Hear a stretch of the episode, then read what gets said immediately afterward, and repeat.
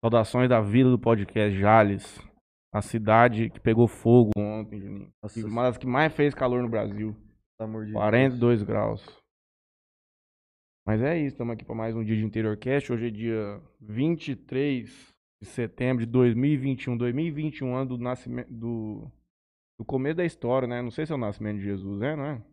Sei lá. É o nascimento de Jesus, não foi? Que marca o nosso calendário cristão. Não sabe, doutor? Não sei também, viu? Acredito que seja. Mais um dia aqui em Interiorcast número 58. Doutor Hugo Marques, Leonardo Boa noite. e o Juninho. Boa noite a Boa- todos. Mais um dia aqui. Boa noite, doutor. Boa noite, boa noite a todos aí. Muito agradecido por o senhor ter vindo até nós aqui.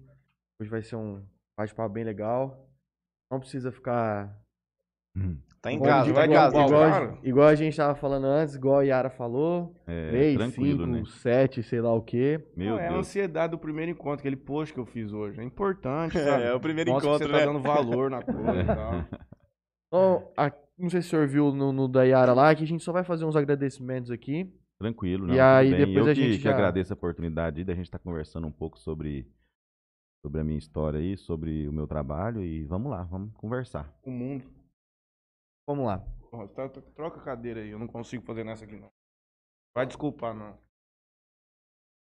Ah, tem, é marcada a cadeira de cada um? Esse é o famoso Eu improviso, sempre né? fico, É. eu sempre é fico com as coisas bagulho. piores aqui. Ah, Essa é? cadeira é a pior. Aí eu fico comigo. Os últimos serão os primeiros, Ah, né? é. Um pouquinho mais baixo. Sei, ela é grande, eu Eu- meio preso nela. A minha tá boa, viu? Eu tô bem, bem confortável. É uma aqui. dessas, inclusive. Ah. Inclusive, deixa eu falar, contar uma história pra você. Claro. Fui comprar uma cadeira e não comprei, comprei um negócio chamado Egg Sitter. É uma, uma almofada de gel dos Estados Unidos. O cara põe um Nossa, ovo em Eu cima já vi isso aí, dela. Matheus. Você pode sentar em cima, ela abraça o ovo e não quebra. Nossa, Sentou um cara de 180 quilos, não quebrou o ovo. não quebrou o ovo. Depois eu coloco o vídeo pra você assistir. Paguei 70 Nossa, conto, depois que- eu falo se é não. Depois você fala se é bom. Bom, queria agradecer o Califas Burger. Burger artesanal, smash, de tudo lá. Simone, responde a gente, Simone. É, de terça a domingo. Não abre de segunda, é isso, Terça né? a domingo. Terça a domingo. Vou até trocar isso aqui, senão eu vou acabar falando errado da outra vez. O senhor gosta de hambúrguer? Bastante. Já comeu no gosto. Califas hambúrguer? Eu acho que não. Então, eu não você, experimentei ainda. Eu vou, você tem que compreender, você tem que ir lá. Minhas filhas adoram. Vamos pedir pra entregar pro senhor. Isso. O senhor leva pras crianças. Alice, Beatriz e. Sofia. Puta, mas elas- são três, né? Não, elas Puta, gostam. quebramos. Mas esse horário, hein? Não, tá cedo ainda. Dá pra, dá pra elas. Tá cedo? Elas gostam mais do que eu. Quem não gosta de um lanche? É. Queria agradecer também ao Jornal A Tribuna. Queria agradecer a GSX Clube Náutico. Pessoal que quer alugar uma embarcação, quiser passar um, um dia em, em Santa Fé, lá na, no Rio. Pessoal da GSX lá tem aluguel de lancha de 26 a 30 pés. E Mateu, açaí, um dos melhores açaí da, da, da cidade. Melhor creme de pistache do Noroeste Paulista. Isso aí é fato. Melhor atendimento com a Gabi Gutierrez e com o Rick Filé. E a Bia, amiga do Léo. Quem que é o cara que tem mais amiga na cidade? Então, hum, Deixa abaixo? ah. Sou eu, sou eu, sou eu. Queria agradecer também a Solutions As VoIP, desse cara. pessoal que presta serviço de telefonia VoIP. E Melfinet, promoção de 200 mega lá por 89 reais com Wi-Fi grátis. Melfinet, nosso parceiro Kiko.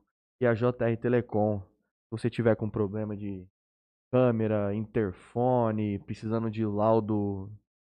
Laudo, como é que é mesmo? Tele... Laudo de telecomunicações. Telecomunicação, o pessoal da JR Telecom lá vai conseguir te ajudar. Todo mundo que a gente fala aqui, os nossos patrocinadores aqui na Bio, tem lá descriçãozinha sobre telefone de contato, enfim, tudo isso aí. Minha mãe falou que eu não posso entrevistar um médico de boné. Por quê? Porra, é a etiqueta que o povo cria, algumas Ah, regras, né? entendi. Vou Você não, tirar, pode, assim. você não pode sentar na mesa pra comer de Vou colocar o boné. bonézinho do Calbas aqui. É, sem ficar- camiseta, de ficar à chinelo. aí. Não... Porra. E na missa de short. Não existe. Tem algumas coisas que não existem. Por de quê? croque. Não tem, não tem lei. Acordos tácitos que o mundo faz com o povo. Tem que vir de croque. Ah, de croque já vim várias vezes. de Tá. Bermuda, mas a Dona Val ficou brava também comigo. Eu imaginei que a dona Vá ficou brava. Blog 2DZ do Daniel e do Douglas participou com a gente hoje lá da, do Antena Ligada. Marília Pupinho Arquitetura, tá sumida, mas no começo do mês vai encontrar com a gente com o Guto pra gente fazer o projeto de uma nova sala, que o senhor vai voltar pra conhecer também. Antena 102. Tendo que ajudar os caras a fazer o programa. Tem que ficar ouvindo a antena ligada. Aí eles falam borracha, aí eu já mando mensagem, ó, vocês estão falando coisa errada. Presta É. atenção, eles corrigem. Esmalteria bem me quero. Acho que você vai poder, viu? Vai Fazer poder? Você descobriu isso lá. aí? Importância, que um homem tem a mão e o pé bem feito, cara. Só faltou a camisa de São Paulo agora, né? Mulherada dá valor nisso aí. Dá valor. Mas além disso, tem muito mais coisa lá pra você levar a tripa, fazer um cabelo. Quando ela for noivar, você vai preparar ela lá com as meninas e tudo mais. É tipo um shopping de, da- beleza aquilo. Express. É muita coisa, né, Express. Luizinho? É muita coisa. Serviços Muita coisa lá. rápidos. O Leonardo tem cara também que deixa a Dona Lourdes fazer, a- tirar a cutícula dele. Que papo é esse, Motel? Eros e Talismã e a Loteca Sonho Dourado do nosso companheiro Júnior Ferreira. Você foi atrás do negócio do sorteio? Fui? Certo? Cadê minha arte? Já falei, tem que pedir pro Eu tenho que pedir pro departamento. cara fica do teu lado o dia inteiro. Pedir pro departamento. Tá certo. Senhor, boa noite. Boa noite. Seja bem-vindo aqui à nossa humilde residência. Imagina, O obrigado. senhor que é um espectador aí de podcast, já conhece a dinâmica da coisa aqui. Tudo Sim. aquilo que o senhor mandou pra ele, nós não vamos falar, nós preparamos um monte de coisa diferente daquilo. Tentei, né? O Juninho preparou a pau dele aqui, ó. Tudo isso É. aqui de pergunta. Meu Deus do céu. Tô vendo aqui. Ah, muito... Metade aqui é o daqui que o senhor passou. Ele quis me dar um susto ali, né? Conta Mas- pra gente é. como- qual que é a história do senhor, de onde o senhor veio. Bom, é, boa noite, acho que eu já, já falei boa noite, né? Eu, eu não sou aqui, aqui de Jales. né? Eu, eu cheguei aqui em torno, tem em torno de 12 anos, 11 a 12 anos. Pouco tempo. Não tem tempo, pô. Ah, eu acho pouco, foi, assim, o pra um foi, bom, já. finalzinho de 2010 para 2011, né? Então é isso aí, né? De 11 para 12 anos, né? É, morava em Belo Horizonte, já era casado, morava lá com a minha esposa, né? Natural de lá? Não, eu sou de Goiás. Nasci no interior de Goiás. Séries. Falar? Não. É, bem É igual quando alguém fala de Jales. Já ouviu falar? Ninguém Não. nunca ouviu falar. Falar pra você que Jazz é famoso, viu, irmão? É, não, é mais que séries, eu acho. Onde você vai no mundo tem alguém de Jazz, cara. Isso é um fato. Meu- meus pais moram lá até hoje. Séries, mas. Faculdade de Niterói. Meu irmão morava em. Conheci minha esposa ali, né? E a gente se casou e eu fui fazer. complementar minha, minha especialidade médica, minha residência médica em Belo Horizonte. A residência fez aonde? Em Belo Horizonte. Fez lá concluí também. lá, né? Concluí em Belo Horizonte. E assim, a gente gostava muito da cidade, uma cidade boa, viu? A gente vivia bem ali. Só que foi indo a gente percebeu que não estava legal, a gente estava longe de, das duas famílias, né? Da minha e da dela. A família da, da minha esposa é aqui de, de Iandeara, né? Aí a gente ficava naquela, um feriado 800 quilômetros para um lado, no outro 900 e, e não era ponte um aérea, né? já. Ah, era terrível. Foi indo a gente cansou e pensou, ó, vamos vamos tentar ir para perto de, de uma família ou da outra, né? E a gente começou a olhar. Aí no, no, no site do, do CRM de, de São Paulo, né, tinha um anúncio aqui de Jales, cirurgião geral. Precisa de cirurgião geral em Jales. Como é que funciona essa Pois oferecimento de vagas, essas coisas? Na, na, na época que eu terminei, né, ainda era assim, ainda tinha. Uhum. né, ainda tinha essa, essa, essa- esse anúncio, né, procurando, né, ainda tem, mas enfim, era mais comum, né.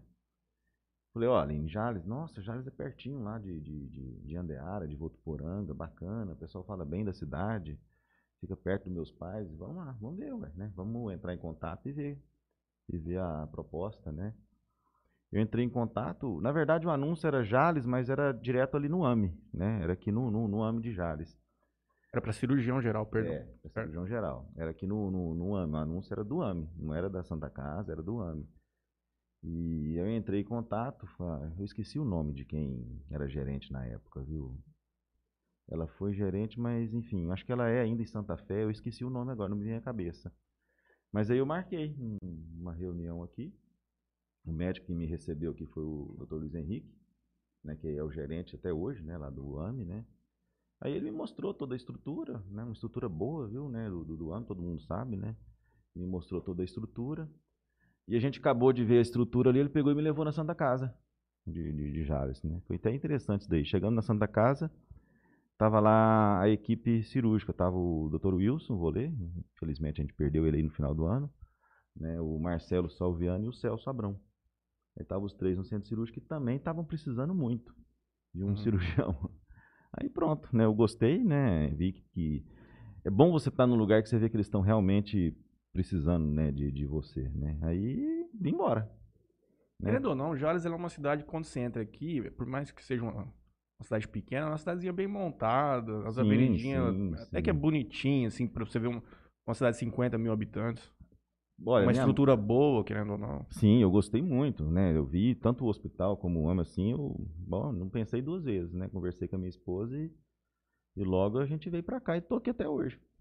O senhor tenha conhecido meu avô, Sileno Saldanha, né? alguma Conheci. dessas andanças do Nossa, como conheci, já trabalhei muito com de ele. Belo Horizonte. Sim, sim, já Os trabalhei. últimos médicos que faz tudo. Fazia. É, Bicho era eu- bruto eu- demais eu também, trabalhei, perdemos. Sileno A já gente- botou meu ombro no lugar umas vezes, viu, Matheus? A gente se- atendeu 50% da população jalesense, A gente- 50 anos é, aqui, a 50%. gente se esbarrava muito ali no hospital, atendemos muito acidentado à noite ali, na madrugada. Ele vem na parte ortopédica e eu venho na parte da cirurgia, né?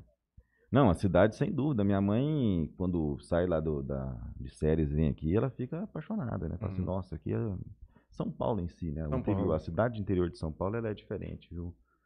Né? Eles é muito pequeno? Olha, não, mesmo tamanho daqui. Ah, é? Em número de habitantes, é porque muda muito, né? Eu não sei como é que tá Jales agora, né? Lá, lá hoje, a última vez que eu olhei, tava 35 mil habitantes. É 50, 48 É. para O 50. último censo foi 49 mil. Essa questão de mudar de um estado pro outro, eu notei muito indo pra Três Lagoas bastante o ano passado. Você saía de Ilha Solteira, você entrava no Mato Grosso do Sul, já parecia que era completamente outro mundo, cara. Parece que a cor ficava mais quente, assim, era Parece que É outra coisa, né, diferente, é diferente. Parece que é outra cara. coisa. Pro velho. Goiásão também você consegue notar isso É, facilmente. é, dá a impressão que eles não, não, não, não têm muito cuidado, assim, não, não dão muita atenção com beleza da cidade. Questão de assim. zeladoria mesmo. É mais tranquilo, assim, mas né, Uhum. não, não tem esse cuidado igual tem que. Então ela. Aí, Talvez por questão orçamentária mesmo seja. Pode ser, né? Grandes pontos. né? E aí E tô aí aí até hoje, veio-. Aí. Aí você né, não. Você já veio, já abriu a clínica onde você tem lá hoje? Olha, foi não? poucos meses eu abri, não lá, né? Eu comecei a atender lugar. primeiro aqui na Rua 13. Logo eu fui pra Rua 3, aí depois quando o Dr. Renato construiu a, a- aquele prédio, né, a unidade 1 ali, aquele centro médico de especialidade, aí eu aluguei uma sala dele lá. Uhum. Na E 12, lá- né? É, na Rua 12. Na rua 12. Aí eu tô lá até hoje, né? Por Hugo, eu já estive com o Renato. Fiz uma endoscopia, né? Que toma. Isso, isso, isso. Rapaz, sai de lá. Saiu dos norteados, né, queridinho? Bizarro, né? Doutor, você já é um jalesense já, viu?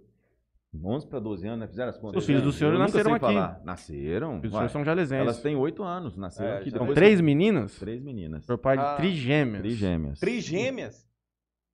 Trigêmeas. Aí a chinela canta, hein, Matheus? A sogra veio pra cá. Hã? Veio No começo. bastante. Agora ela deu uma sumidinha com medo do, do, do, do Covid, Covid. né? Mas é, ela veio bastante. Ah, É. lembrei de uma boa da minha avó. Ela fala que o senhor veio pra um pouco mais perto da família, mas tem uma frase clássica. Sogro, sogra e família, você tem que morar na distância seguinte. Não tão perto pro cara vir de chinelo e não tão longe pro cara ter que vir de mala. É interessante, né? Entendeu? é, Uma boa, uma O cara boa. vem, passa o finalzinho de semana e ó, é. pica a mula embora. Mas acredito que no começo, com três crianças assim, ainda mais trabalhando fora, deve ser uma. É É um... só vivendo pra entender, entendeu? É, foi bem complicado, né? Quando fala de, de, de uma gestação, né?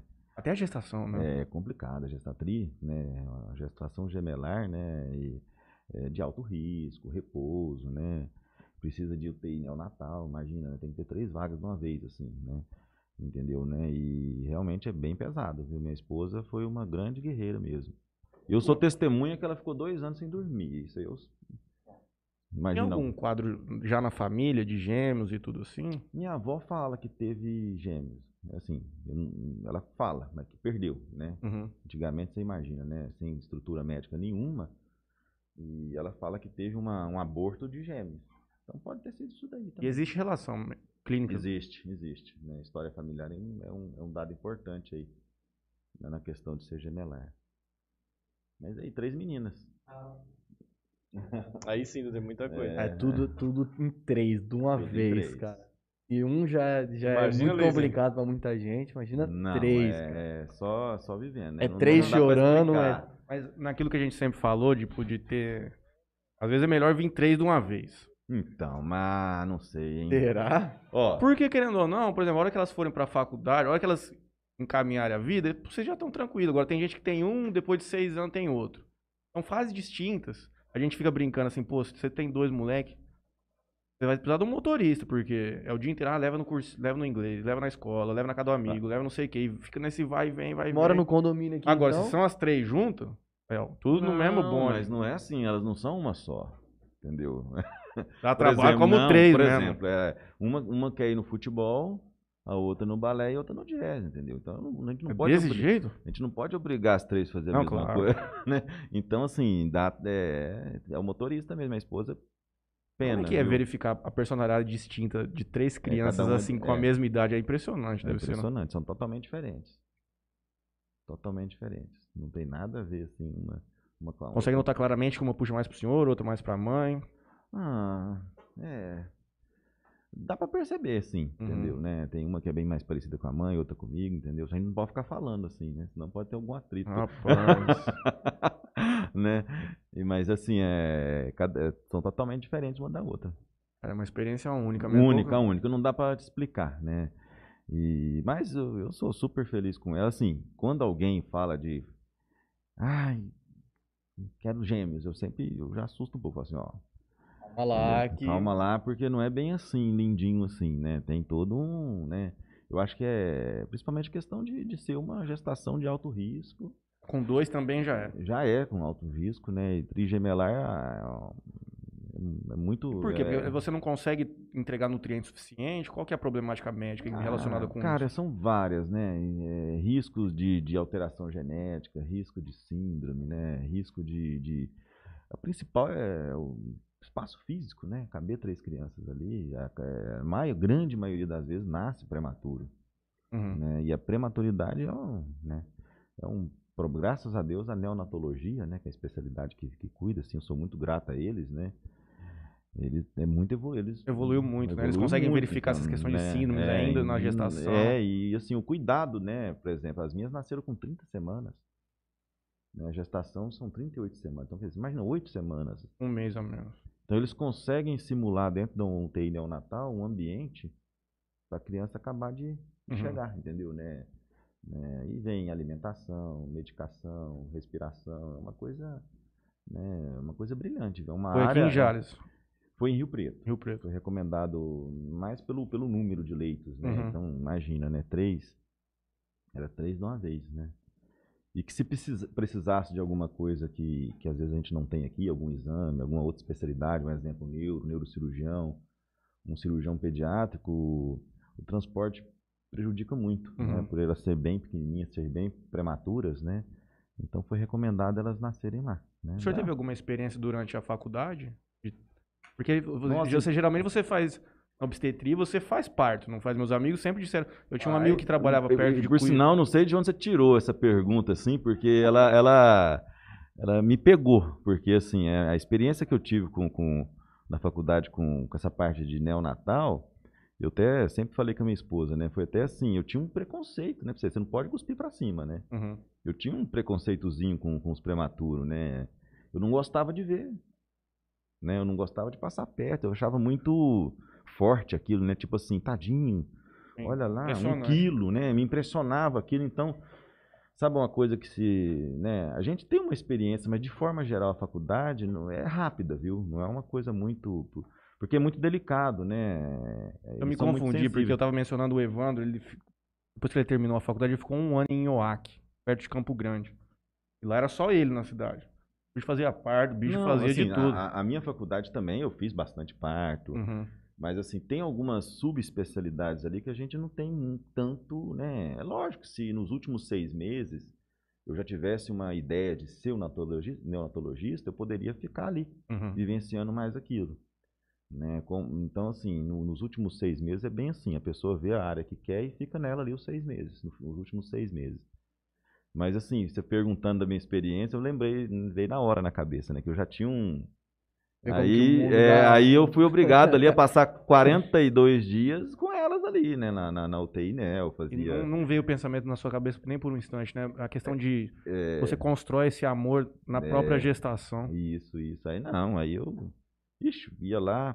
eu trabalhava, né? E todo, toda sexta-feira eu ia pra lá. Uhum. né? A gente teve que alugar um flat lá, porque a- foi eh, ela foi pra lá antes, né?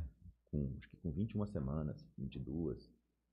Ela já ficou lá. né? Uhum. O obstetra já pediu pra ela, pra ela ficar lá pe- pelo risco de, de romper a bolsa. Aí, né? E rompeu, né? Com 30 semanas rompeu. Aí elas ficaram na UTI NEL. Aí eu, eu ficava lá de sexta à tarde até domingo à noite. Aí domingo à noite eu vinha, trabalhava de segunda a sexta, sexta, quatro horas eu ia e ficava só lá dentro, né? E os neoto- eh, o pessoal da UTI NEL falava, né? Foi muito marcante isso que uma- eh, faz parte da terapia para recuperação deles, você fazer canguru, né? O que, que era o canguru, né? A gente sentava ali, eu e minha esposa, sem camisa, tirava a camiseta, né? E, e as enfermeiras colocavam né, nossas filhas toladinhas aqui e amarrava, né? Aí elas falavam que a gente estava ensinando elas a respirar. E a gente ficava ali. Olha, tem foto da gente ali. Então a gente ficava ali, sexta, eu chegava sexta-noite, ó, vou fazer com essa daqui. E eu, como sou mais musculoso, mais forte, né? Pegava as eu duas. cabia duas, né? Eu quero perguntar pro senhor depois. eu cabia, e a gente ia se trocando ali e passava o fim de semana sem nem ver, né? Então ali foram, né? Quero saber do senhor por que a cirurgia, quando chegou esse momento, mas uma coisa que eu vi, acho que foi da minha avó Dina, algum tempo atrás, que eu não sabia. A criança, quando nasce, ela tem que defecar. Tem muita criança que morre porque parece que não, ela não evacua e fica preso e não sei o que, que acontece. Entra até uma questão de gasto, talvez, né? É, Fica preso. No... É, aí vai, vai de muito, tem malformações, né? Que, que, que pode a, a, a atresia, né? Não ter o ânus, má rotação intestinal, tem muita coisa que pode acontecer aí no, no prematuro, né? No- ou então no- na criança, né? No- hoje é visto, né? na- na- no período gestacional, né? Mas tem coisa ainda que pega a Uhum. gente de surpresa, né? E a cirurgia geral? Como é que entrou isso aí na vida do senhor? Olha, a cirurgia geral eu já comecei assim a, a- ter um, uma- um olhar lá na faculdade, viu, pela, pela cirurgia geral. Num primeiro momento, a primeira vez que eu tive contato com uma enfermaria de ci- cirurgia geral, eu não, não sei porque que eu resolvi ser cirurgião de fato, porque assim, meu primeiro contato foi, foi meio foi meio trágico assim É. né, ó, enfermaria de cirurgia geral. Aí o primeiro paciente que eu fui avaliar ali com o professor eh, foi um baleado, né, que estava com uma incisão no pescoço, de fora a fora. Aí ele começou a chorar, e no que ele chorava o sangue escorria naquele corte. Nossa. Só que aí eu começou a querer me dar um branco e eu, para não pa- pagar mico, né, eu peguei e, e saí andando e fui lá para sacada. Esses hospitais mais antigos, eles, como não tinha ar-condicionado na época, era tudo bem espaçoso, né, bem ventilado, né, e eu cheguei ali na, na, na sacada, respirei fundo para não, não ter o desmaio e voltei, né. Bom, aí foi, né. Parece que aquilo me impressionou, né, não sei, a partir daquele momento, apesar de eu ter passado mal, né, de eu ter assustado, também me despertou curiosidade e interesse pela área. Então, naquele hospital mesmo, se eu não me estiver muito enganado, é o Azevedo Lima, fica em Niterói. Então, naquele hospital mesmo, eu já comecei, que saindo dali a gente já foi para o centro cirúrgico. Aí eu ficava, sabe quando você fica impressionado com as coisas, entendeu? Fica olhando, empolgado, te dá taquicardia, te dá uma respiração. Então, assim, foi um, foi um susto, mas eu grudei naquilo e fiquei, entendeu? Né? E tentei fugir. Chegou a pegar algum óbito? Ixi. É, sim, sim, sim. A gente tem um. eu e Sim. Matheus, a gente tem um, um amigo em comum que. na- Ele pegou o primeiro óbito dele na, na residência. É, geral. você, assim, você tem, tem como você tá vendo um paciente está sendo atendido e não resistir, tem como você ser o médico que está atendendo e não conseguir. Então tem É, várias ele- eu situações. Eu já tive né? uma confusão de um amigo que falou assim, rapaz, um dia eu fiz uma cagada lá, eu matei o cara. É, Acontece, brother. Não, sim. é. Infelizmente, eu não vou Esse- citar nome, obviamente, mas, pô, É, a iatrogenia existe mesmo você Estatisticamente, você é ali lutando para poder melhorar pode acontecer Esse né? desse faz amigo- parte do, do, do dia a dia né não é o, o, O que a gente tá- faz de tudo para evitar isso O que foi muito comentado recentemente, essa questão de intubação. E tinha muito médico recém-formado pegando boca de Covid. E é que a gente não tem ideia, né, do qual que é a complexidade de você entubar uma pessoa. Mas parece que pode dar muito errado de uma forma muito fácil. qualquer procedimento médico pode, entendeu? Né? Então, intubação é um deles, né? O paciente já está ali com muita dificuldade de respirar. né? O oxigênio, a taxa né? de, de oxigênio dele é mínima, né? Então você vai fazer um procedimento. Então você não pode errar, você não pode demorar, entendeu? Uhum. né? Então, enfim, é, mesmo para quem tem muita experiência, pode ser que não consiga. Então é uma coisa até que você está vendo, vocês mesmos que, que não estão dentro de hospital ouviram quantas histórias, né? Eu tenho vários amigos Morreu na são- intubação, né? Outro, essa semana eu atendi uma, uma paciente minha, né? Que a mãe dela ela me contou, ó, minha mãe estava bem conversando comigo e na hora de intubar ela morreu. Então assim é uma coisa como, mas não é culpa do médico Sim, em sim, si, sim. é da doença, da patologia ali Tem que é todo grave. É que- isso, exatamente. É, né? uma, eu tenho voltando um pouco nessa questão de questões que impressionam, os moleques lá eles mandam muitos vídeos, coisa bizarra, pô, o nego vem com o braço tudo arrebentado. O Evan tá fazendo oftalmo, filho da puta vira e mexe, manda o cara passando lâmina em olho, abrindo o olho. Eu falo, Uhum. cara, ele posta no Stories, amigo. É. Ele tá Pode vendo ser? story, sei lá, se posta, tá vendo story no Insta lá, do nada tem um olho aberto, cara. Que que é isso, mano? É muito feio, mano. O, o próprio história, até eu vejo bastante coisa, neurocirurgia, às vezes eu ponho alguma coisa, eu tenho evitado bastante. Mas tem como você colocar na, no início aí do story, tipo assim, conteúdo, já viu ali, né? Já, tipo, A imagem pessoa exposta, olha, clica é. se quiser. Agora, se ela clicou, é porque ela quer ver, né? Enfim. Eu acho tem- que não tem- podia essa- esse tipo de exposição. Olha, eu não estou bem informado em relação a isso, o que pode, o que não pode. Você não pode fazer relação, com- sem né? consentimento do paciente. Tipo, Você não pode tirar uma foto É, e mas aí, expor às o é. paciente sem consentimento. Agora, você tirar uma foto de uma lesão ali, querendo ou não, você pode infringir regra do, de gore, assim, de coisa explícita. Mas querendo ou não, ninguém sabe quem que é aquilo lá. É, né? não, não pode mostrar a pessoa sem autorização dela, né? Uhum. Mas normalmente as pessoas mostram um órgão, né? Uma parte, não dá pra saber quem é, né? É, não mostra a pessoa. É, então, é assim, deve ter uma regula- regula- é, regulamentação bem detalhada em Uhum. relação a isso daí, né? Provavelmente. né? A gente falando negócio. Eu vou tava pegar uma água, Tião. que eu tava comentando antes de- desse, desse. Pega uma pra mim também, Matheus. Matei. É, desse amigo nosso, que ele pegou o primeiro óbito dele no, na residência. Ele faz em Santos. Fez faculdade em Santos. Ele tava fazendo residência lá, cirurgião geral, porque ele, depois ele queria fazer a parte de plástica, essas Sim. coisas. Acho que é dois anos Sim, geral, tem que né? fazer dois anos geral Pra depois, depois fazer mais três, quatro É, de plástica, de né? plástica. E ele me ligou um dia pra me contar essa história. Ele tava no, no hospital, beleza? E aí o médico que ficava com ele falou, ó, fulano vai ser operado daqui tantos minutos. Sobe lá com, com o pessoal, com as enfermeiras, com o anestesista, que daqui a pouco eu tô subindo lá. Uhum. O- vão preparar o, o, o paciente que daqui a pouco eu tô indo lá.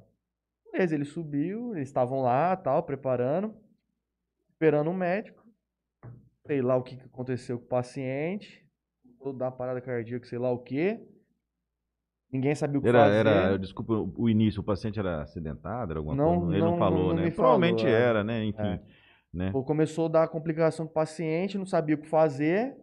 Tinha um aparelho lá que tinha que mexer lá, que eu não sabia mexer, só com, com supervisão do médico. Dona. Ligava no ramal do médico, o médico não atendia. Ligava no celular do médico, o médico não atendia. Quando atendeu, o paciente já. É, vai saber, né? Se for uma morte súbita, uma embolia, enfim. E aí né? ele falou, cara, tava na época de Covid, então eu já chegava no hospital, tava aquele puta clima pesado.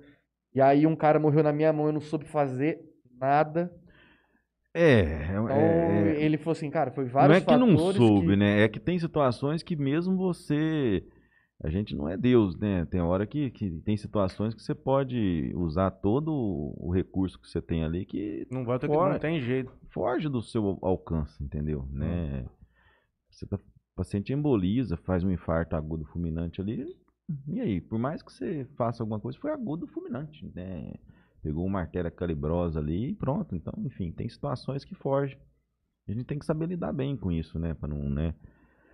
Não deixar essa coisa também sobrecarregar emocionalmente o nosso dia a Eu dia, acho né? também que o medo. Você é residente, aí acontece alguma coisa, talvez a pessoa até saiba por onde começar a É. tentar. Só que às vezes o cara pensa, pô, mas. Inexperiência. eu- é, mas às É. vezes eu faço isso e isso realmente pode causar a morte dele. Às vezes o, o meu médico já tá chegando aqui, ele vai chegar e vai Então, assim, Fica aquele pensamento, mas às vezes não foi nada cabeça. disso, né? Às vezes podia estar quem fosse ali que não ia dar certo, né? Cara ia morrer do mesmo. O É, senhor pegou Covid? não, se peguei, não percebi. Eu também. né? Eu Graças não peguei com graças a Deus, entendeu? E trabalhamos, movimentamos, tivemos que, que Não, trabalhar. não, né? vocês encontram muitas pessoas diferentes por dia, não? Tive contato, entendeu? Com, com pessoas que eu tava aqui, passava um pouquinho, ó, deu Covid, assim, graças a Deus eu não, não, não, não, não fui contaminado, né? E se fui também, essa é uma doença muito. Né? Tem gente que tem contato e não, não infecta, né? Sim. Mas eu não tive ainda não. Tomara a Deus que, que eu passo branco nessa, né? Vamos Né? agradecer aqui ao Renan Zampieri e a Toco Júnior. Os dois mandaram um super chat. Muito um obrigado, de senhores. nove, Um de R$ 4,90 e um de 5 reais. Muito obrigado ao Toquinho e ao Renan. Dá uma passada aí pra ver o pessoal, Matheus? Vamos passar, gente. Pega o passo. Por favor. Tem mais. A minha voz de discussão do Dr. Hugo está Não, tá já tá resolvido.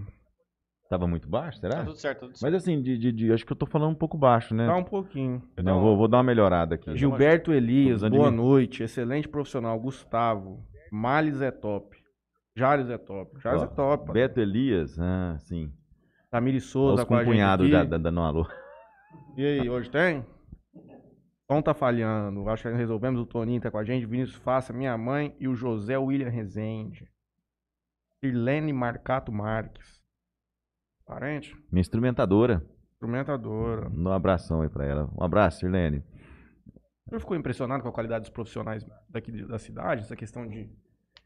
Porque o senhor chegou aqui e não conhecia ninguém. Aí começou a fazer amizade com o povo, arrumar. Olha, eu, eu costumo falar, isso aí eu falo em todo local que eu vou, que eu fui muito privilegiado, né? Que dentro da, da minha especialidade, é lógico, não estou deixando de, de elogiar as outras, mas falando dentro da, da, da minha especialidade, é, eu cheguei num, num grupo alto nível, né? Profissional, entendeu? Né? Isso é importante, né? Porque a gente trabalha junto, um depende do outro e, e acaba influenciando, né? Então, assim, desde que eu cheguei aqui, né, todos eles ali não, não, não, não perdia para para médico de capital, entendeu? Uhum. Então, dentro da nossa especialidade, a gente sempre fez aqui o- uma medicina de alto nível, né? E eu fiquei imaginando, de repente eu chego numa cidade e não tem isso, né? E de repente os profissionais não são assim, talvez, né? Pode prejudicar até o senhor. prejudica, porque né, o, a- a nossa- o grupo que faz a força, né? Então um acaba influenciando o outro, acaba estimulando. Não, vamos fazer assim, ó, surgiu essa nova técnica, não, vamos lá aprender a fazer, vamos, entendeu? E todo mundo entusiasmado. É, e foi muito bom. Isso aí eu acho que eu fui muito privilegiado com, com essa equipe que, que eu encontrei quando eu cheguei aqui. Né? Conduzi um processo. Inclusive eu ganhei essa semana. A cirurgia geral mudou a residência dela. O senhor tá ciente, né? Sim, sim, sim. Agora eles têm a área ba- é, cirurgia básica, né? A cirurgia geral hoje, dois anos, é só como pré-requisito. Uhum. né? Então a pessoa não, não, não, Ela não não pode é sair cirurgiã atuando geral. como cirurgião geral com dois anos. Hoje não. Entendeu? Né? Hoje não. Né? Então aí você pode fazer aí mais dois anos de cirurgia geral avançada, né? Isso, aí- essa- isso aí existe. Ou então você faz uma subespecialidade, né? Uma cirurgia do aparelho digestivo, urologia, Plástica. plástica, né? Mudou bastante Vascular. a cirurgia da época do senhor para hoje, as técnicas, essas questões de, de pós-operatório. Pré-operatório. Não mudou, não. Não? Sim, não, não, assim, o que, a única coisa que, que evoluiu, né, que evoluiu bastante, mas já tinha na época que, que eu terminei ali minha, minha, meu curso, foi a laparoscopia, né, isso aí realmente ev- evoluiu. O que seria isso? Ah, é uma via de acesso, né, é uma via de acesso cirúrgico. Né, um exemplo... questão do vídeo. Exatamente. Uhum. Que a laparoscopia é uma cirurgia por vídeo. Né? Então, o que de fato mudou foi isso daí. Hoje a gente faz, nós fazemos aqui em Jales, a, grande maioria das cirurgias abdominais por laparoscopia. Né? Hernia inguinal, apêndice, apendicite, né? intestino, né? vesícula, bariátrica. Então, isso aí mudou. Né? Então, na época que eu terminei ali, a laparoscopia não era tão avançada como é hoje. A Né? principal vantagem é, é mais para pós-operatório, causa menos menos dano, né? Menos Isso. risco também, É talvez. uma cirurgia menos invasiva, né? menos invasiva, exato. Então o paciente volta às, su- às suas atividades mais rápido, tem menos dor, né, no pós-operatório, né? E tem assim, a- a- existe um termo que a gente usa que é resposta metabólica ao trauma, né? Então você fazer pequenos furos para fazer um procedimento, você tem muito menos trauma do que fazer uma incisão ali mediana grande, né? Então isso aí acaba im- implica muito ali na recuperação do paciente, né? Entendeu? Então essa resposta metabólica ao trauma é bem menor. O paciente fica muito menos tempo no hospital, né? Usa menos medicação, diminui muito o risco de infecção, Uhum. né? Diminui o risco de das incision- incisionais, né? O que, que são as hérnias incisionais? As hérnias que, que aparecem no corte da cirurgia. Então os benefícios são, são muito grandes, por isso que evoluiu tanto. né? Hoje, praticamente aí, é difícil você, não, você contraindicar não E fazer é um por vídeo. robô, é um... Não, é, não, é- Como é que funciona esse. Então, ó, é, é parece assim. que eu sei, por exemplo, de cirurgião cardíaco, entra um fiozinho lá, ele vai É, com a câmera, é. fica Isso, é. computador. É, a gente é o seguinte, a gente pega ali o, o abdômen né, do, do paciente e insufla um, um, um ar ali, que é o CO2, insufla. Esse ar que insufla, ele separa né, a parede abdominal dos órgãos do paciente, cria um espaço. Né, cria um espaço. Então, nesse primeiro furinho, insuflou. Aí você põe um trocáter, que a gente chama. É um caninho com válvula. Normalmente a gente usa aí de 1.1 centímetros, né, 11 milímetros. né, Então, um buraquinho de 11 milímetros. Aí entra uma câmera. Aí essa câmera filma toda a cavidade abdominal do paciente e fica aqui, ó, igual se eu tivesse aqui, ó, né? Uhum. Nessa tela. Absurdo. Aparece tudo ali. Bom, aí, aí eu vou e coloco mais dois trocáteres, né? Variam, né? Entre 5 milímetros e 11 milímetros, né? Coloco mais dois para mão esquerda e mão direita, Uhum. para eu entrar com as pinças nesse trocáter, né? Eles têm uma válvula que entra, mas não deixa o, o ar sair, porque se o ar sair, perde Ah. o espaço, né? E põe um outro trocáter para o cirurgião auxiliar e varia, né? Tem cirurgia que tem menos buraquinho, tem cirurgia que tem, precisa de mais. Mas essas cirurgias você não vai fazer remoção de tecido, nada do tipo. Sim, retira a vesícula, retira apêndice. Mas como que ela passa num buraco tão pequeno? Ó, a vesícula, ela é grandinha ali porque tá cheia de bile, né? Mas aí você traz o biquinho dela para fora, murcha Ela murcha. com o aspirador, né? Tira a bile, vai com a pinça de cálculo, retira o cálculo, aí ela vira um- uma, bexiguinha. Uma película. Sai. O apêndice normalmente é pequeno. Entendeu? Agora, tem casos igual uma, um intestino, um sigmoide, né, um intestino grosso, que tem um tumor ali, aí você tem que fazer o quê? Faz a cirurgia toda por esses buraquinhos. No final, você faz um cortezinho um pouco maior. Em vez de ser de 1 centímetro, você faz de 5 centímetros, 4 centímetros e consegue tirar a peça. Uhum.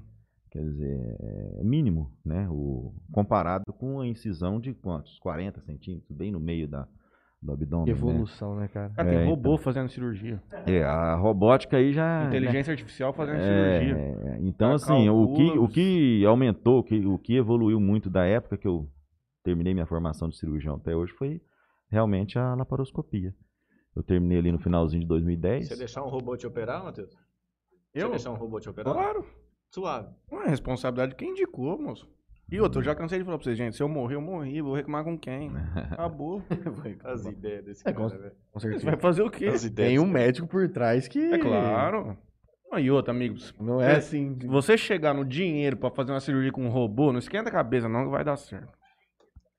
Você vai, Alto nível dos Estados Unidos, é a última tecnologia. É, a, a robótica hoje já está vindo com tudo também. É, né? é a última tecnologia. Só que aí, mais aí o que muda é que o cirurgião continua operando. Sim. Só que ele senta num- num- numa cadeirinha fora do campo operatório ali e com os dedinhos vai, né?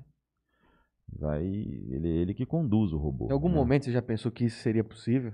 Olha, não. não, não.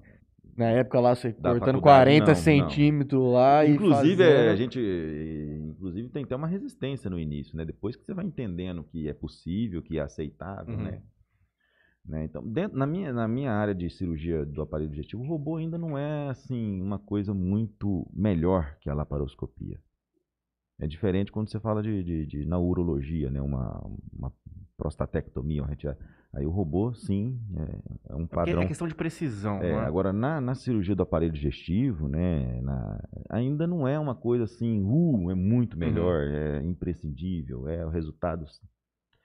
Em Que a grande algumas situações, entendeu? Mas ainda não é definido isso aí ainda. Então, a laparoscopia é o que há de melhor ainda, né, Uhum. na, na, na- nossa área, né?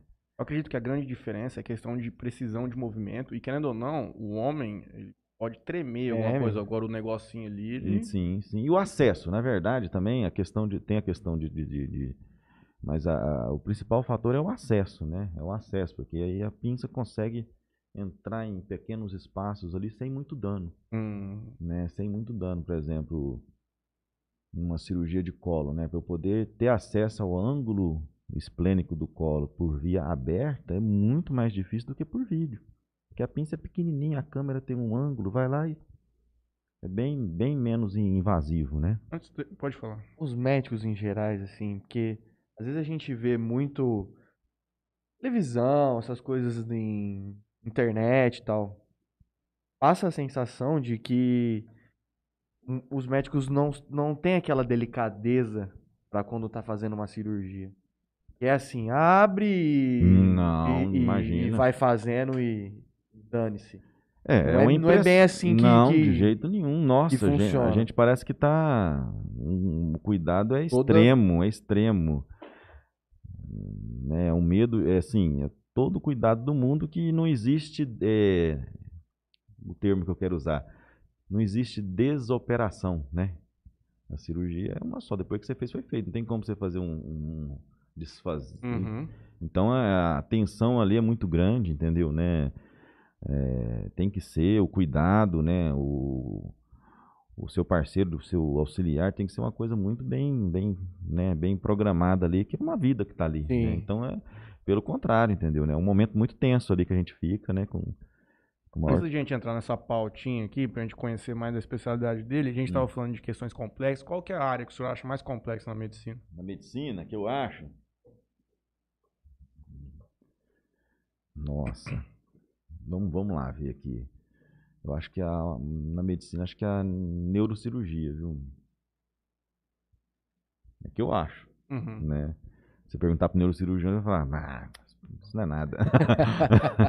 Mas eu acho uma coisa que assusta, acho que não só a mim, como todo mundo, né? Quando fala que tem alguma coisa no, É muito. no cérebro, acho que, as- né? Você deu uma mandadinha errada ali, É, acabou. então, eu, na, na minha opinião, era, era isso aí, né? Você já ouviu falar de uma tecnologia que chama Neuralink? Não. É, sabe aquele Elon Musk, aquele cara dos foguetes? O carro que anda. O Tesla, sozinho. daquele carro. Ah, sim, sim. Ele tem um- uma startup dele que chama Neuralink. Eles estão implantando chips na cabeça. A primeira fase do projeto é para recuperar o sistema locomotor das pessoas. Ah, a segunda, eles já devem estar avançando para isso, já tem protótipos, eles já fizeram isso em algumas pessoas. Para conseguir recuperar a memória. Através de eletrodos, o cara abre só um pedaço do crânio, liga um chip, liga eletrodos no cérebro, aí através de ativações, de choques, não sei o que, ele consegue reativar as partes que não funcionavam mais. Nossa. Vamos entrar depois pro senhor dar uma olhada nisso aí. Ah, é eu tenho impressionante. certeza que vem muita coisa por aí, viu? Né? Ah, imagina. É, não, vem Não, ele falou, a- em tese, essa tecnologia, ela transformaria em um super-homem, assim, porque você conseguiria ter acesso a 100% da sua memória. É como se você não esquecesse mais as coisas que você vivenciou É, eu já vi vida. alguns filmes assim relacionados com isso aí. Tem. né? Tem, né? Não É. lembro o nome pra te falar aqui. Ah, mas- tem aquele que chama Limitless, sem limite. Ah, Lembra que o cara acho- tomava, acho, que era uma, um rem- uma pílula, Sim, não sim. Foi ficava- esse mesmo que me veio à cabeça agora. Não lembro, né? Era mais ou menos isso, entendeu, né? Netflix tem isso no limite, ó. Eu acho que é também. Filme ruim. Se eu assistir, É, é. Rodrigo Santoro ainda participa. Passa um filme? Participa. Quando eu falo que é ruim, é porque é ruim. Participa. pera aí. Um pouquinho também, viu? Não é muito não que ele participa. É, né, mas Rodrigo Santoro é, só aparece. É, só. é, não é muito não. Eu acho que ele é um dos chafões, assim, do negócio. É, sim, dá uma. Eu sei, É. tô, me, tô me lembrando vagamente aqui, mas O faz. nosso companheiro Rafael Carnaz apareceu aqui falando que mais um médico competente do corpo clínico da nossa Santa Casa de Jales. Ô, Um obrigado. abraço, rapaz. Rafael. Tá na hora de você voltar aqui pra fazer o balancejo do Covid, hein? Ele prometeu pra gente que voltaria Uhum. depois. E o Gustavo Amorim pergunta assim, doutor, qual o IMC e condição do paciente para indicação de cirurgia bariátrica. Gustavo Amorim, um abraço aí, Gustavo. Meu cunhado, viu? Ô, cunhado. Já levantou a bola pro senhor, então. É, é, Parceiro, pô. Parceiro. tava na pauta aí? Tava. Tem vários aqui. Cirurgia bariátrica. Que Não, vamos responder ele, ué. Vamos, vou prestigiar lá, meu, meu concunhado aí, né? Entendeu? Bom, o, o IMC, né, o IMC é calculado é o peso sobre a altura ao quadrado. Bom, acho que a Eliana já esteve aqui, já calculou com vocês Uhum. aqui. Verdade, verdade. O dia que eu ouvi o dela, eu falei, ah, ela já fez uma parte pra mim ali. então, é, é, o IMC acima de 40, né, já, é, e com, comprovando que você durante dois anos tentou um, um tratamento clínico e não conseguiu resultado, é uma indicação. Entre 35 e 39,9, mais comorbidades, né, diabetes, hipertensão arterial, síndrome do ovário policístico, doença osteoarticulares, né, desgaste ósseo, né, com comorbidades também tem indicação. O IMC acima de 50 não precisa de ter essa comprovação né, de, de, de dois anos de falha de tratamento clínico, certo? Porque o risco que traz já é grande. É, então a indicação é essa, né? Entre 35 e 39,9 com comorbidades e dois anos de comprovação de tratamento clínico sem sucesso. Acima de 40 não precisa de ter comorbidades, mas tem que ter esses dois anos de comprovação e, e acima de 50 sem comprovação. E Né? esse você vai explicar pra gente certinho o que é cirurgia. Eu tava até conversando com o meu tio hoje. Mas uma coisa que eu penso assim, nessa questão da bariátrica, muita gente até mais magra, ela vai engordar pra chegar no ponto de fazer. Acontece isso também. O que me preocupa muito, me preocupa não, né? O que eu consigo notar muito é que tem muito rebote. E por quê? Na minha leitura. Eu peço até desculpa, senhor.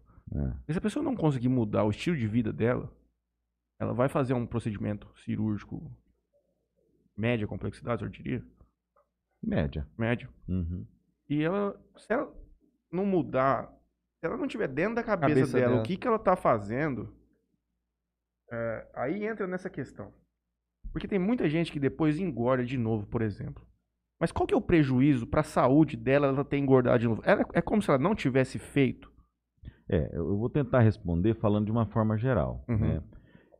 É, a pessoa que, que, que chega ao ponto de procurar fazer uma cirurgia, que assim, ela sabe que vai correr esse risco, né? De uma, ela sabe que vai correr esse risco de, um- de uma cirurgia de, de, de média complexidade, entendeu?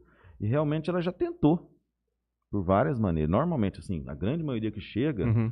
né, no, no, no consultório já Os tentou, que já tentaram, já tentaram, entendeu, né?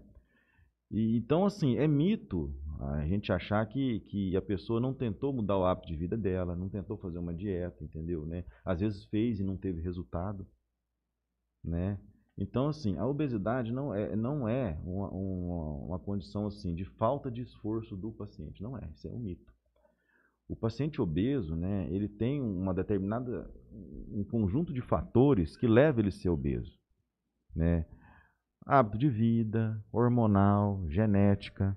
Então, a obesidade é uma doença, é uma doença crônica. Tem gente que pode Né? mudar o hábito alimentar, fazer exercício de tudo, Tem. ela não vai emagrecer. Tem.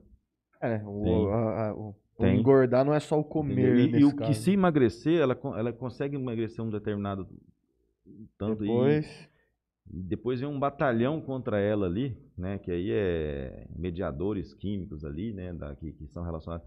E faz que ela tenha um reganho de peso, né? Isso de forma geral. Tem gente que consegue? Tem, gente. Né? Mas a grande maioria né, não consegue. Né? Então, assim, quando você falou assim do reganho de peso, né, é a minoria que tem reganho de peso. Isso aí é, é fato. né? É quando a pessoa realmente não consegue né, mudar é, os hábitos. Ela Uhum. faz a cirurgia, mas esquece que fez a cirurgia e volta aos hábitos antigos. essa E pessoa mesmo ela assim perde tem um reganho. fome? Hã? Ela diminui a fome depois da, Da cirurgia? da cirurgia? Sim, sim. É, exatamente é um dos mecanismos da, da- do efeito né, da, da, da cirurgia, né? É a diminuição de fome, é a saciedade, né? Então altera, sim, altera a, parte hor- hormonal, os mediadores químicos ali da saciedade. Então diminui a fome. A O pessoa, recomenda alguma leitura para o paciente? Essa questão de hábito e tudo mais? Ele... o poder do hábito. Conhece esse Poder livro? do Hábito? É, tô lendo, eu- nunca li, tô lendo um muito bom, chama Hábitos Atômicos. É. Então, o poder do hábito é uma boa, né? Assim, o que- é, pode falar. Não, não, eu, O que é a cirurgia bariátrica? não. A cirurgia é um procedimento cirúrgico, né? Uma ferramenta para tratar a obesidade, Uhum. né? A obesidade e as doenças associadas à obesidade, né? Então, assim, quando a gente fala cirurgia bariátrica, é, a gente fala nessas, a gente pensa em redução de peso. Mas a cirurgia bariátrica, ela também chama cirurgia ba- bariátrica e metabólica. Hum. porque ela tem os efeitos metabólicos, né? Então ela também trata as doenças associadas à, à obesidade, como pressão alta, diabetes, enfim, né? Então é isso é a cirurgia bariátrica. E o que, É um- que ela consiste é, é, propriamente? Qual que é o, o que, que acontece no corpo da pessoa? Qual que é a o que- alteração? o que a gente o, faz? O que, Não. o, senhor, o que o senhor faz dentro Não, do corpo? é, assim, tem, tem. Hoje eu vou falar assim de duas técnicas, que as- a, a, a que mais é feita no, no- Uhum. no, no Brasil, é as duas mais que mais funcionam e tem menos efeitos né, é, colaterais aí, né? Tem o bypass, né, que a gente faz um novo estômago, né, a gente reduz né, é, o tamanho, né, em torno de, de 80% do estômago, ele fica bem pequenininho. E além de reduzir, a gente faz um desvio, né? Faz um desvio, faz o, o bypass. Então a- o alimento vai direto pro pula, pula o estômago, o duodeno, em torno de um metro de, de jejum, entendeu? Então a gente reduz o estômago e faz um desvio. Né? Pela redução do tamanho, é isso que implica em ele conseguir, em ele ter menos fome. e, né, Não só pela redução do tamanho.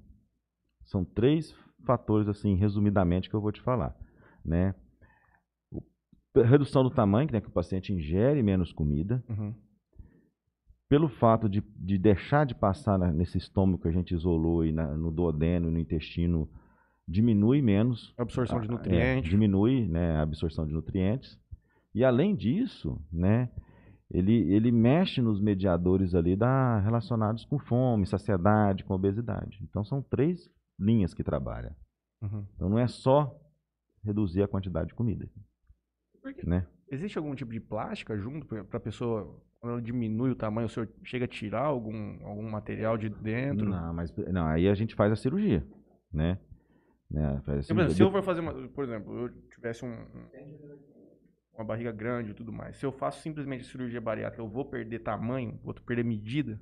Vai. Não, você vai afinar. Né? Aí depois de em Mas torno... o que que vai vai tirar gordura de dentro de mim? É, é o gordura e se, se você. E massa magra também. Por isso que é importante um, uma alimentação bem equilibrada, né? Pra você Uhum. não perder músculo também. Uhum. Mas basicamente a ideia da cirurgia é você perder o excesso de gordura do corpo.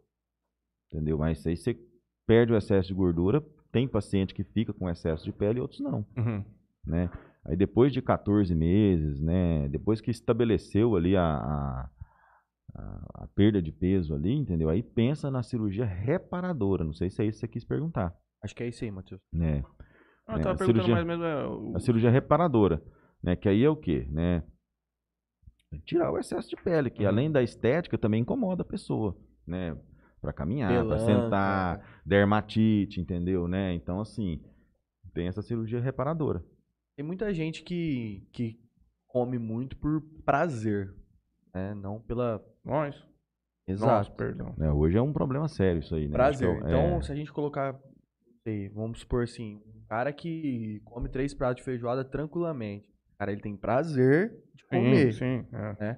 É, como que reage um paciente desse? Porque pós-operatório ele não vai poder mais comer Matheus, três olha- pratos de, de feijoada. Igual você É. falou, que ele tem, uma, ele tem que ter uma alimentação regrada para ele não voltar a ter o, o peso de novo.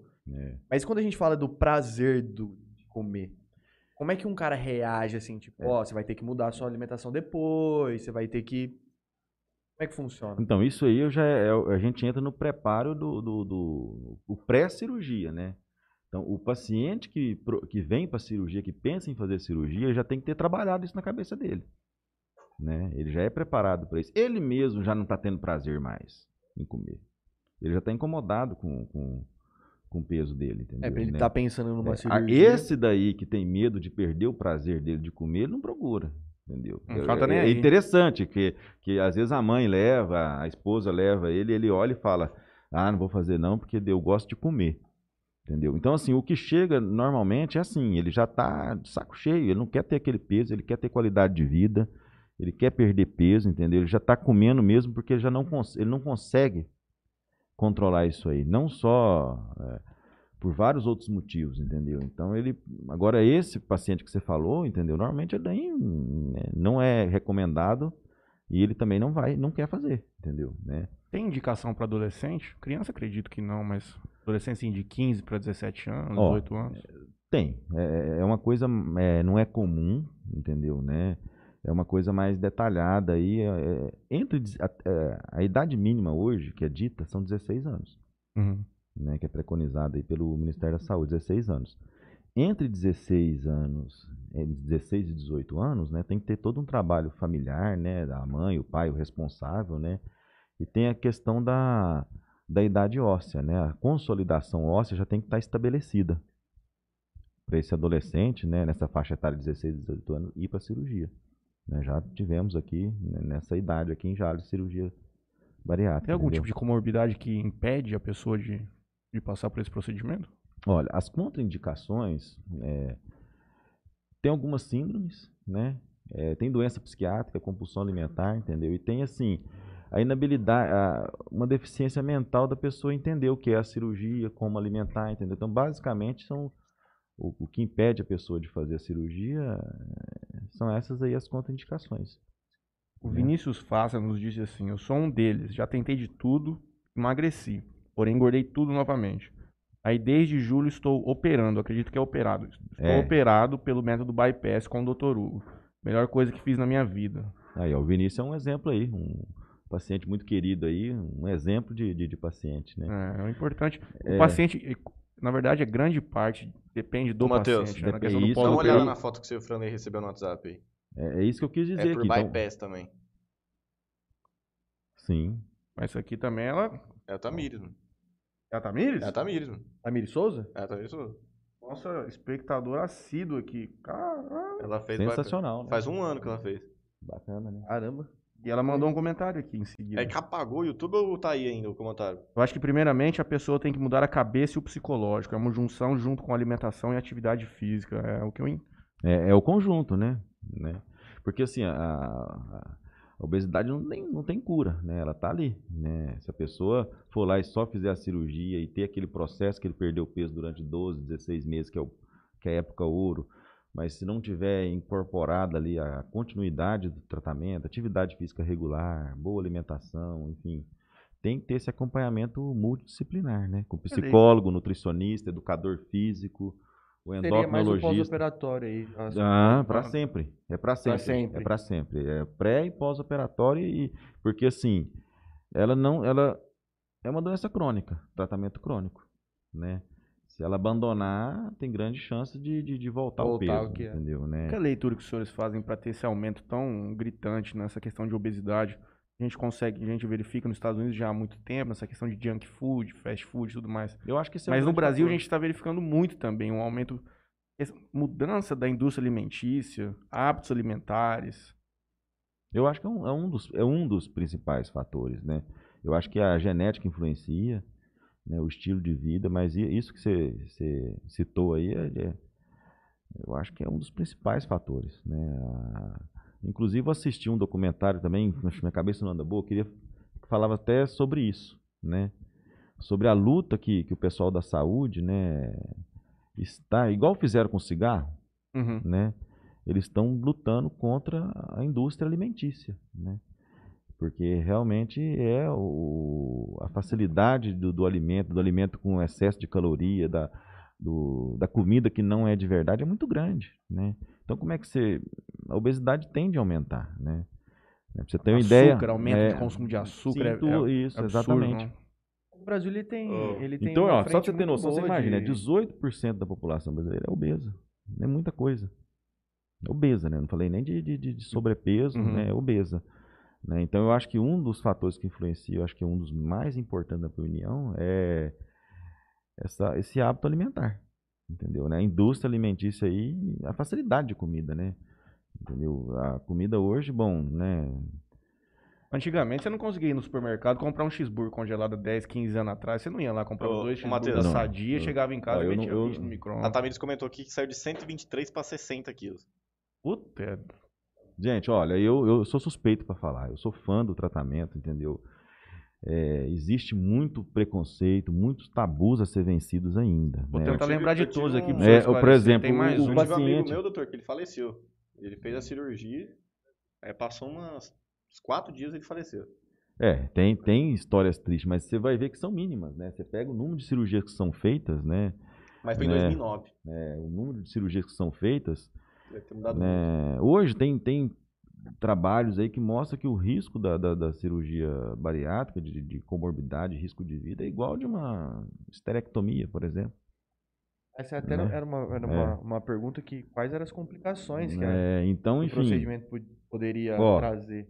evoluiu droga anestésica, evoluiu a via de acesso, que a gente já falou aqui, que é a laparoscopia, o material cirúrgico, entendeu? Então, enfim, é, não é esse bicho de sete cabeças como antigamente, né? As, as indicações, né? Quando surgiu, só se indicava em pacientes muito obesos. E quanto, muito quanto raro, maior o IMC, maior a obesidade, mais risco de complicações vai ter, entendeu? Né? Então, assim, a coisa mudou, mudou muito. E tem muita gente que tem indicação de fazer e às vezes não procura, né? Por falta de informação, né? Por falta de informação. É caro. Porque qualquer pessoa que está ali no, no- no meio ali familiar, entre amigos, falar assim, vou fazer cirurgia bariátrica, você pode ter certeza que ela vai ser bombardeada. né? Vai ter um preconceito ali. Né? Então, assim, a, a sociedade né, brasileira de cirurgia bariátrica metabólica, nós cirurgiões bariátricos, né, a gente sempre está, não por interesse, né, a gente está sempre trabalhando no intuito de, de sempre estar orientando com, com informação correta, porque a gente sabe que tem muita gente que precisa, né? E não procura, né? Por falta de informação. Eu tenho um exemplo na família, né? O meu irmão mais novo fez a cirurgia, entendeu? E assim, ele não sabia, não procurou atrás, sofrendo anos e anos, entendeu? Quando eu cheguei para ele e abordei ele e conversei com ele, mostrei resultado e com Poxa, em 15 dias ele não quer fazer. O que, que eu tenho que fazer? É porque eu acho que um, um grande ponto, além da. É, Tem a questão de saúde e tudo mais. né? Entra muito na questão estética também. Sim. É, A gente não, adianta- pode confundir cirurgia bariátrica com cirurgia plástica, com Claro que estética. não, mas para a pessoa Não. que vai passar por ela, é é uma, Ah, questão, é de auto, é uma questão de autoestima que É muito grande. seria, hipo, seria hipocrisia se Né. negar. né, muito grande, entendeu? Né? Então, assim, é, seria hipocrisia. Uhum. Não é só estética, é Sim. questão de saúde. E sem contar, gente, que não existe só saúde física, orgânica, tem saúde mental, né? Uhum. Então, se a pessoa tem baixa estima, depressiva, não quer sair de casa, isso aí vira um ciclo vicioso. Né? Quanto menos ele sai, menos ele quer sair, menos ele tem estímulo para mudar, menos ele quer melhorar, menos atividade ele quer fazer, isso aí vira um ciclo que é difícil da pessoa sair. Começa a Entendeu? desenvolver outros problemas. É, né, fica além, né? difícil da pessoa sair desse ciclo, entendeu? Então, a, a ci- a cirurgia bariátrica é uma ferramenta, assim, muito importante para ajudar essa pessoa a sair desse ciclo. Né? É assim, e, e é impressionante no, no meu dia a dia, quando eu vejo o paciente chegando assim, a- o entusiasmo, a expectativa dele, entendeu? Né? Já muda a vida dele ali, ah, naquele momento que ele decidiu fazer, já muda, já vai Uhum. no psicólogo, já É, o chega... Vinícius aqui tá É. bem feliz, viu? É, tá sim. tá Nossa, é um. Vai no psicólogo, chega lá, a equipe preparada, fala sobre o assunto, conversa, tem nutricionista. Enfim, a pessoa vai e não tem erro, né? A pessoa vai ser muito feliz e faz a cirurgia e de repente na primeira semana perde 10 quilos. Entendeu? É só alegria, entendeu? Né? Passa um ano aí, já tá fazendo antes e depois no store, já mudou, já tá fazendo atividade física, né? E é muito satisfatório isso para mim, entendeu? Eu, eu tenho uma, uma paciente, eu não, não vou citar o nome aqui, é, um caso que me marcou, né? É, Eu fui pressionado, inclusive, assim, né? Eu me senti na obrigação de ajudar ela, porque ela chegou no, no consultório e falou assim, doutor, já fui em três, ninguém quis me operar, entendeu? Eles, perdem, eles pedem para eu perder 30 quilos, né? E pelo que o senhor viu, doutor, eu não consigo nem andar, né? Pai, vamos lá, né? Aí já mexeu comigo, né? Falei, mas vamos tentar, né? Vamos E começou o preparo e vai, entendeu? Uma paciente com IMC extremamente alto, entendeu? IMC de 60.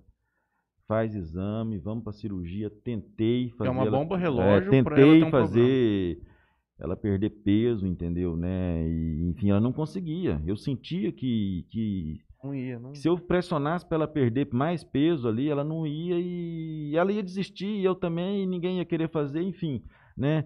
E hoje ela posta correndo, cara. Não tava nem conseguindo andar, olha como que só. Exatamente, eu fico até arrepiado, entendeu? Quando eu vejo ela correndo com fazendo correndo, correndo, né? né? Nem E você aí, consegue correr, Ela não conseguia, olha, para fazer a cirurgia dela foi, foi CEPAP, fisioterapeuta na sala de recuperação. Não demorou sair do catete de oxigênio, entendeu? Né? Um pós-operatório foi uma coisa assim, mas mas sensacional. Então, assim, são histórias que, que me motivam muito, né? É uma área que eu, que, eu, que eu gosto a cada dia que passa, que eu, me entusiasma muito, entendeu? Porque é gostoso, porque eu sei que a obesidade não é falta de esforço da pessoa, Uhum. né? Eu falo por mim, eu tenho IMC de 30, eu queria ter de 25. Você acha que eu não me esforço para isso? Tem várias coisas envolvidas, né? Entendeu? Então, assim, eu, eu- quando o paciente chega para mim, eu, é, eu quero ajudar ele, entendeu? É lógico que tem situações que raras, né? Que, que é aquilo que você falou, um paciente que, que não quer mudar o estilo de vida, né? Mas isso é raro, viu? A maioria tá lá. Esse é o cara que tá indo pela estética. É, não. Ou pressionado por alguém. É, a coisa tem que vir de dentro, viu? E Uhum, normalmente é. vem de dentro e você sente essa energia do paciente, entendeu? Ele, ele, ele quer melhorar, ele quer viver, ele quer mais vida. E realmente ele, ele tem. Né? Você vê aí o. Tem um o- outro mito pro senhor é, desconstruir. Juninho, você não pode fazer. Segundo mito, você faz, depois toma muita cachaça, você fica alcoólatra. É igual crack. Não é? Mas pô, não fala isso? Não pode beber, que se você beber muito, é- você É. vai virar alcoólatra, você não consegue mais parar nunca mais. Eu não consigo entender qual que é a correlação médica com isso, se isso tem algum... O quê? Mas um, qual o mito? Desculpa, eu não vou Não, porque tipo, a pessoa fala assim, ah, por exemplo, você vai fazer cirurgia básica, depois você não pode ficar, tomar um dia inteiro de cerveja. Aí o cara fala assim, não, não pode porque tem risco de virar, ficar alcoólatra. Ouvi isso hoje. É, isso é mito, né? Isso é mito, totalmente mito, entendeu? Né? A pessoa tem vida normal. Né? Reco- Recomenda-se, né? Assim como eu recomendo para vocês dois aqui, que a bebida alcoólica tem que fazer uso moderado. Né? Ah, é, claro. Entendeu? Agora tem o paciente que fez. Uso moderado, É, Matheus. entendeu, né? Tem que ser moderado, né? Existem as regras ali, a gente pede para quem fez a cirurgia bariátrica não ter o contato com, com a bebida alcoólica pelo menos seis meses depois da cirurgia, né? E quando for fazer uso, fazer uso de forma moderada. Né? Então a pessoa tem uma vida normal. Não é porque ela fez uma cirurgia bariátrica que ela vai virar alcoólatra. Uhum. Mais um mito. Mais uma vez eu afirmo, isso aí é a, é a grande minoria, Uhum. né? E aí já é por problemas psicológicos dele, entendeu, né? Ele quis substituir uma coisa pela outra, Pela enfim, outra. entendeu, Eu né? já vi história de cara que gostava Mas mesmo assim, hein, antes magro do que Já bebia com obesidade, né? Com obesidade, enfim. A gente faz todo o trabalho com, com, com, com equipe multidisciplinar, com psicólogo, para não ter esse tipo de coisa, Uhum. entendeu, né? Enfim, é, é um mito. Eu já ouvi história de cara que vai no churrasco, cara operado. E o cara chupa a carne só. Juro por Deus, consigo trazer a fonte que me falou. Aí eu acho que fica coisa psicológica no Ah, cara. o, cara deve ter ficar, é, o cara deve ficar com receio de O cara, tipo comer. assim, eu quero ficar o dia É. inteiro aqui, aí pô, come um pedacinho. Não, mas é igual eu volto a afirmar, a grande maioria é vida normal. É lógico que chega, né? Se você chegar lá e quiser comer carne o dia inteiro, você Você não dá nem conta. 5 quilos. Agora sim, É. a pessoa que reduziu o estômago eh, vai entalar, vai sentir o estômago cheio. sa- Empanzina mais é, rápido. E, e- e- é um, um dos, um dos objetivos da cirurgia, né? Um dos objetivos, né? Lembrando que se ele for insistindo, insistindo também, pode chegar ao ponto dele conseguir comer igual você, entendeu, né? Enfim. Né? Mas isso aí são eh, detalhes, né? São é exceção, né? Não cai muito também no psicológico, do tipo, pô, se eu comer um pouquinho aqui, é, se eu comer bastante carne aqui hoje, pô, vai que amanhã às vezes eu quero comer um pouco mais de alguma coisa, e aí É o depois autocontrole, eu né? volto a ser o que eu era. Sim, sim, lógico. O, o obeso a gente trabalha, né? É isso para eles, né? Eu sempre falo, ó, o que eu tô propondo para você é uma ferramenta para te ajudar, entendeu, né? Eu não tô propondo cura pro resto da tua vida, uma ferramenta e, uma ferramenta importante que ajuda e muito, Não tô te propondo uma cura para você ficar à vontade o resto você vai ó, você vai emagrecer. A partir daí depende mais de você. Uhum. né? É o que eu acredito. É, É o depende mais de acredito. você. sim. Até porque você tem uma vida inteira pela É, frente. vai- A cirurgia foi uma é, vez só. É, manter hábito de vida saudável. Uhum. E é o que a gente recomenda para todo mundo, né? A gente mudar um pouco, eu lembrei aqui. Eu falando com a Sandra, eu falei pra doutora, até naquela época do Covid. A hora que eu deito à noite pra dormir, tava me dando muita tosse. Ela falou, é tosse de refluxo. É, Existe isso mesmo? Existe. Como existe, viu? Puta, tem dia que eu deito uma tosse seca, cara. Eu falo, pô, tô com Covid. Ó, se, se você prestar atenção, né? Não, não sei se.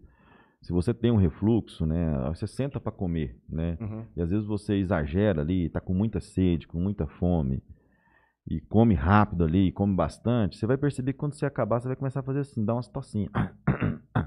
Querer tossir, Uhum. entendeu, né?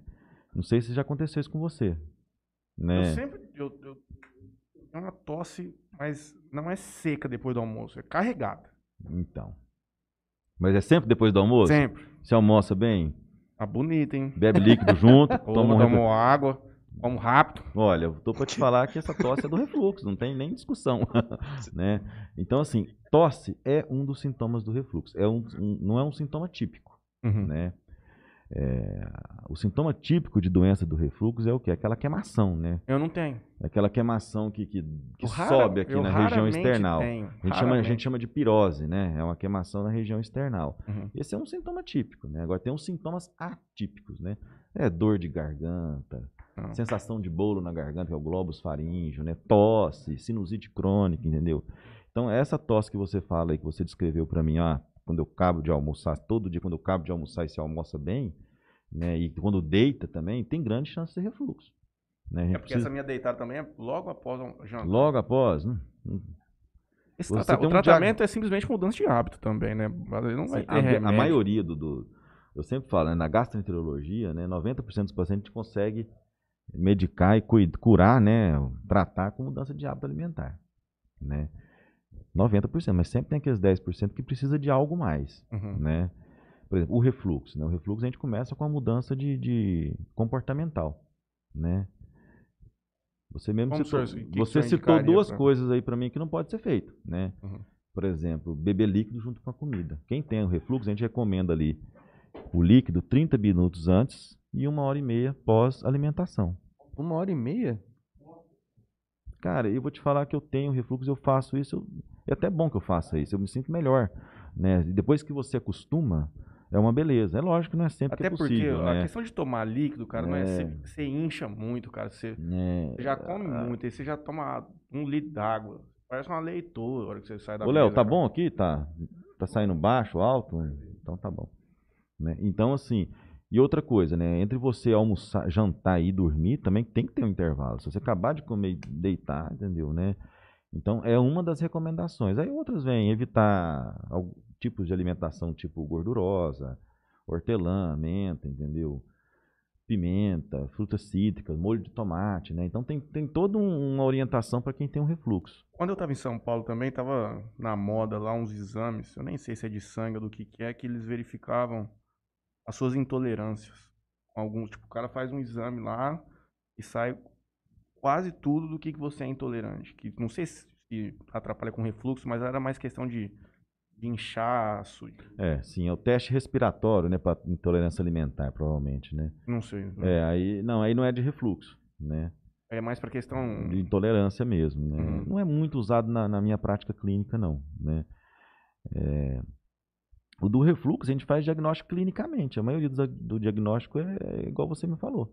é Então, a doutora Sandra, você viu que, puf, né? Que ela Já também... matou na hora. É, entendeu? E o diagnóstico é clínico. né? Aí, algumas, salvo algumas situações, a gente tem que pedir alguns exames. Uhum. Endoscopia. A endoscopia serve mais para ver se você não tem uma hérnia de ato, né? Se você não tem uma esofagite, se o seu refluxo não está causando um dano na sua mucosa esofágica, né? Ou então se você não tem uma estenose, alguma coisa que não seja refluxo, né? Vai descartar alguma outra patologia, né? E, Matheus, dá uma olhada no YouTube. Eu vou olhar. e quando não, mesmo assim, está em dúvida diagnóstica, tem a pH-metria e manometria, né? A pHmetria consegue medir o pH, né? Esôfago proximal, esôfago distal, entendeu? Para ver se realmente está tendo acidez, né? Uhum. E a manometria vê se o seu esfíncter é competente ou não. Sim, estou te falando de forma generalizada, né? Então, enfim. Geralmente o idoso sofre mais com isso. Os meus, as minhas duas avós têm bastante questão É. de refluxo, toma digepus igual umas loucas. Nosso corpo envelhece, né? Então, junto com, com o envelhecimento geral, né? Envelhece também o estômago, envelhece o esôfago. Então, a musculatura já não é tão competente para poder. O estômago já não tem aquela capacidade de esvaziamento, né? Igual né, era antes. Então, fica o estômago cheio mais tempo, entendeu? Então, assim, é comum sim, né?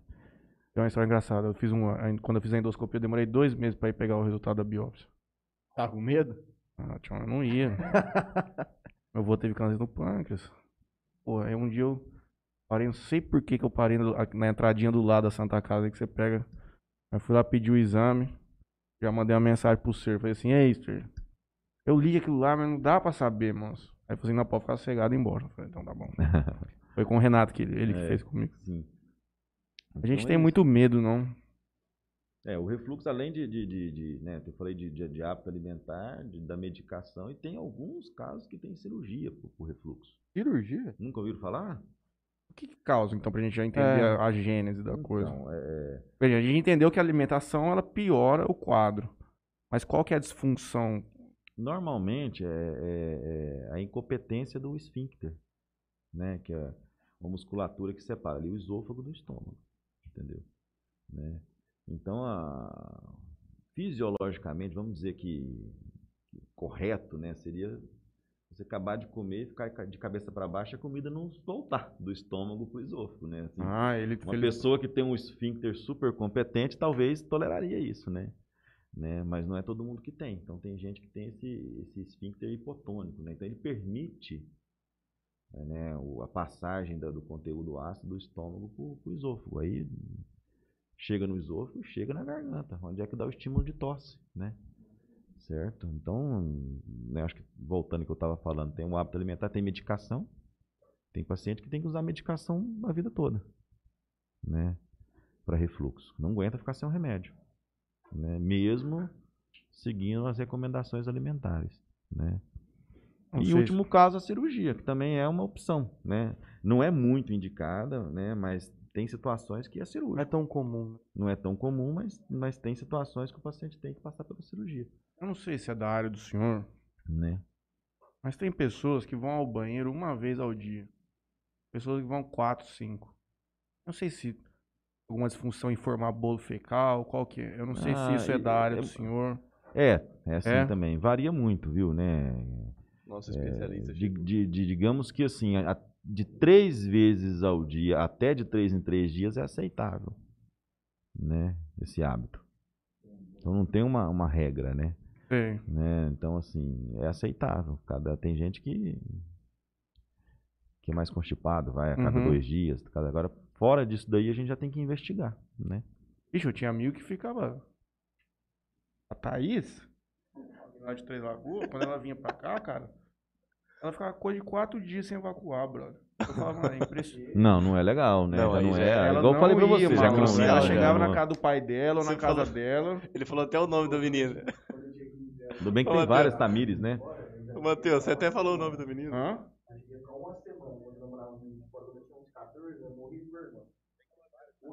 É, tá vendo? Ah, eu É um- é, um esse dos fatores, né? Ele Eu falou até o também. nome do menino. Não, assim, relaxa, viu? Quanto mais você segurar, pior.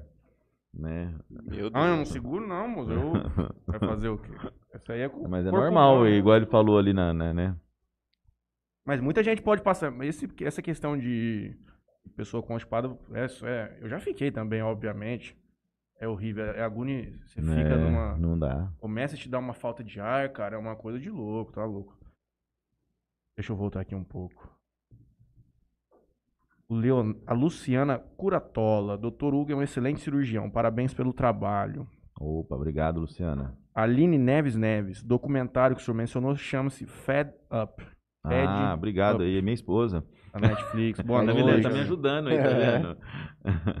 Tamiri Souza. Doutor, fala um pouco sobre o dumping. Dumping. ah, sim, É dumping, ótimo. Sim, Dumping. dumping, é.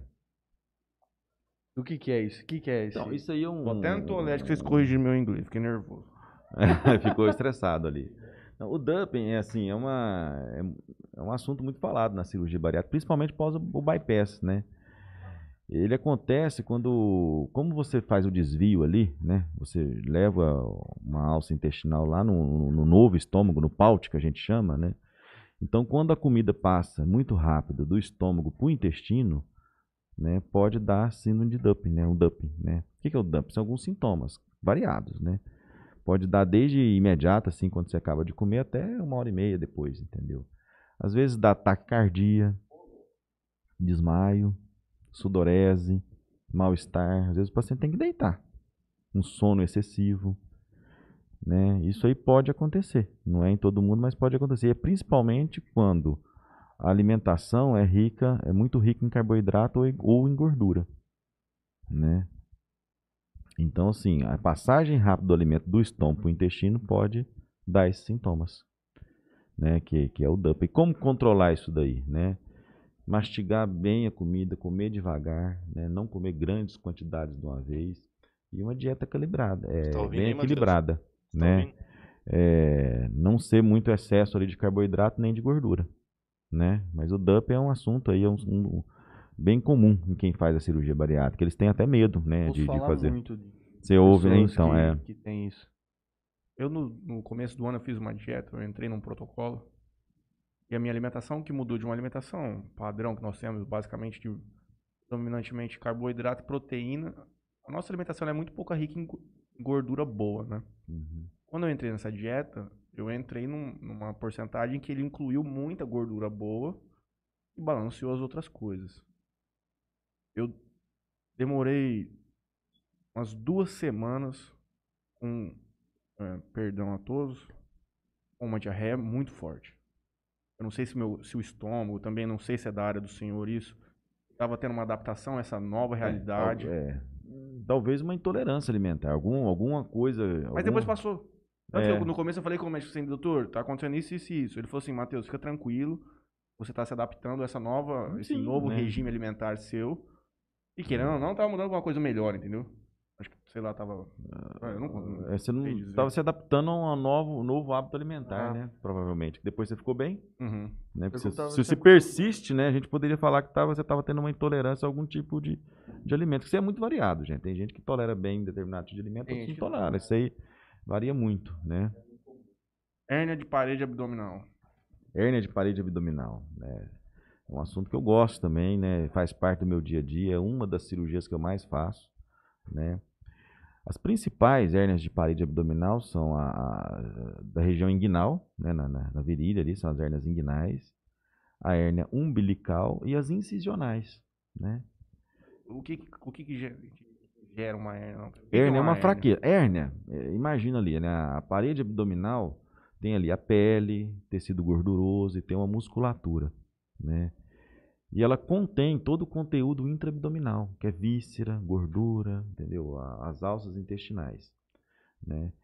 E quando tem um defeito, né, uma, uma fraqueza, por exemplo, na região umbilical, tem a prega umbilical. Se tiver uma fraqueza ali, um, um defeito, um orifício, o que, que pode acontecer? Gordura de dentro do abdômen pode ficar saindo para fora, Uhum. né? Aí dá aquele estufamento, aquele abaulamento, né? Então o principal sintoma de hérnia é dor e abaulamento na parede abdominal. Ela pode ser acima do umbigo, as hérnias epigástricas, né? Pode ser no umbigo, hérnia umbilical, e pode ser na região inguinal, né? Ali na virilha, né? Que são as hérnias inguinais, né? Que são as mais comuns que eu falei. E as incisionais são quando elas surgem numa incisão cirúrgica prévia. Você fez dar um apendicite. Alguém já operou de apendicite aqui? Não. Ninguém? não. Então, tem. Eu a- nunca, nunca dei um ponto. eu também não, eu também não tenho nenhum. é, Enfim, aí tem na, na região que fez. que É, o senhor deu só. é, Ô, Juninho, conta a tua história aí, Juninho. Ah, então na é. parede abdominal ali, então tem a, a incisão prévia que você fez e ali, por algum motivo, né? Ah, fez esforço físico antes da hora, ou então já tem uma tendência a ter hérnia, entendeu? Que existe isso também, viu? Tem uma genética, né? Rompe, né? Cria uma- um defeito ali. E conteúdo intraabdominal sai para fora. Entendi. Essas aí são, a- são as hérnias, né? Então, e as mais comuns são essas que eu falei para vocês. É, um- é uma queixa bem comum. É um procedimento simples? é uma cirurgia de baixo para médio porte, né? De baixa para média complexidade, né? Depende de, de- do tamanho da hérnia, do local da hérnia, né? Tem hérnias enormes, incisionais, né? Que aí é uma cirurgia de maior porte. Essa não é no, não é no, no, no vídeo. Essa é no Sim, braço mesmo. Fazemos no vídeo também. Ah, no vídeo também. Fazemos por laparoscopia as hérnias hoje também. Uhum. É demorado um Entendeu? procedimento desse?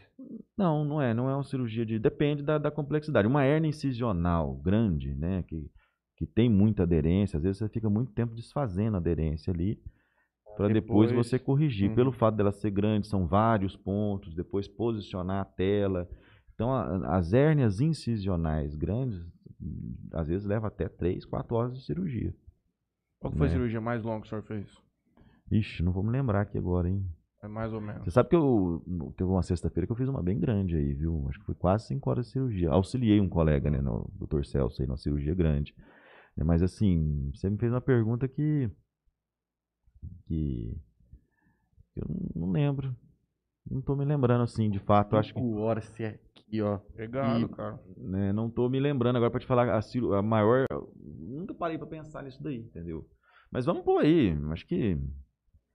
A trajetória tem 12 anos, né, de centro cirúrgico, eu não tô me lembrando aí de. Mas você de- deve ter feito alguma. Ainda mais acho que antigamente, que é onde os recursos tecnológicos eram menores, as durações provavelmente seriam maiores do que hoje, né? Sim, sim, sim. Puta, eu sim. tenho uma boa que eu te falei semana passada. Eu acho que eu tenho, às vezes. Outro dia eu tava na academia, eu tive. eu- último mês eu tive. Esse ano eu já tive umas duas vezes que eu assustei muito. Mas na semana passada na academia eu fui fazer abdominal, fazia muito tempo que eu não tinha. Parece que dá uma cãibra aqui no abdômen. Por exemplo, eu faço uma, uma, uma flexão assim. Quando eu vou voltar, parece que ele puxa e não volta mais. É desesperador. Aí eu tenho que fazer um exercício de respiração muito rápido. É, aí a gente tem que ver se não é um estiramento muscular, uma cãibra, Ah, né? Mas pode ser um sintoma de hérnia, né? Não é muito Por exemplo, comum. quando eu chego da academia, eu vou tirar o sapato. Às vezes, eu, quando aconteceu comigo das outras vezes, eu vou tirar o tênis, eu contraio assim abaixo. No que eu vou levantar, ele meio que dá uma fisgada aqui. Assim. É. Tem que investigar, doutor? Tem, eu acho que fala? tem que um fisioterapeuta, quieto, um nada, ortopedista, não. fazer um, umas sessões de relaxamento, entendeu? Não, não vou mexer com Né? nada disso, não, pelo amor de Deus. Quem procura acha, Juninho, deixa Né? quieto. O Gilberto aqui já mandou uma pergunta aqui. Doutor, Eu preciso, preciso perder 7 quilos. Você recomenda o procedimento?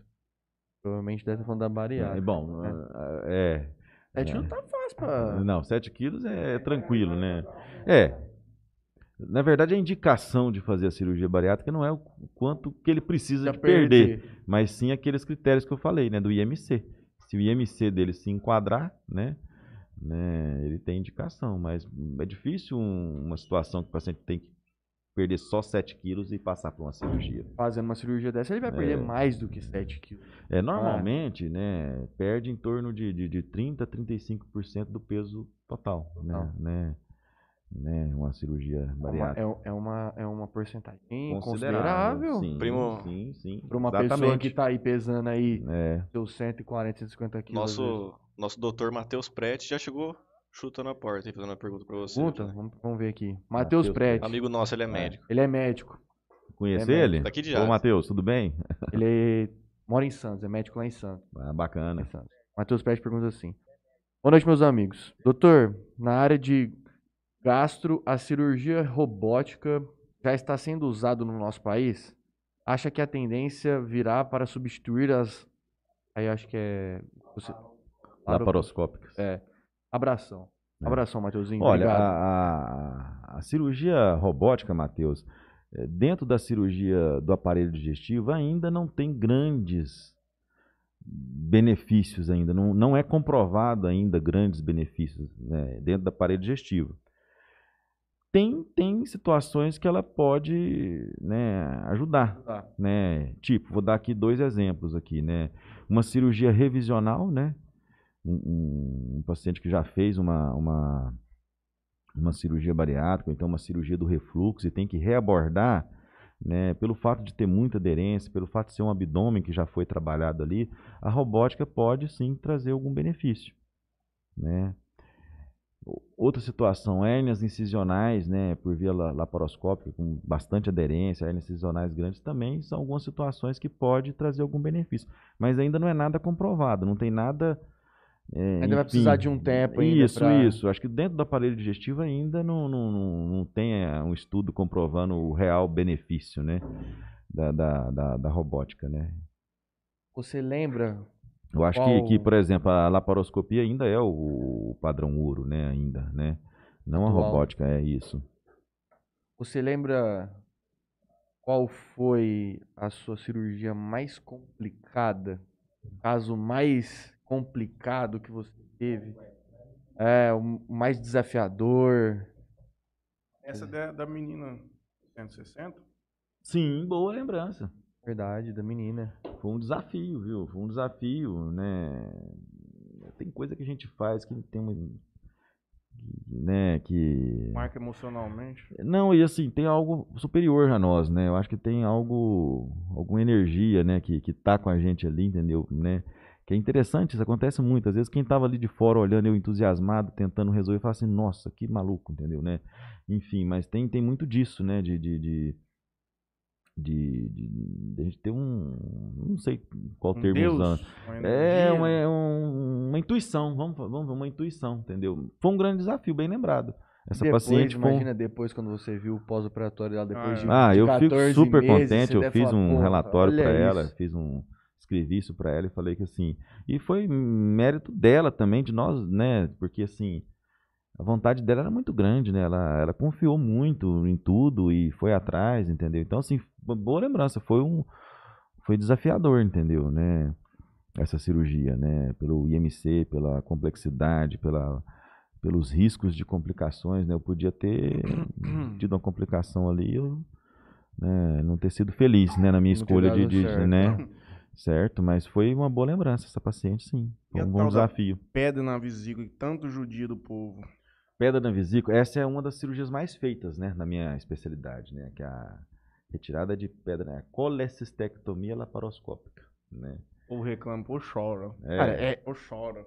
parece realmente pedras. Vixe, tem de Eu, eu quanto nunca é vi jeito, né. fotos. Outro do- dia eu vi lá na veterinária, na, na, na Vanessa, tiraram 13 de uma cachorra. É umas bitelonas, assim, uns Ah, é comum na veterinária amarelos. também?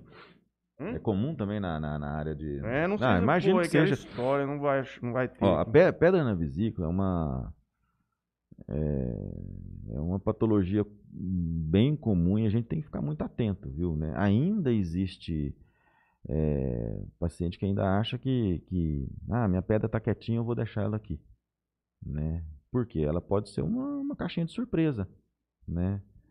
É, ela pode ter complicações. Às vezes a gente viaja, tem um fim de semana, está longe de um recurso médico e essa pedra movimenta ali e pode dar uma crise de dor muito forte, da pessoa ter que ir para o hospital.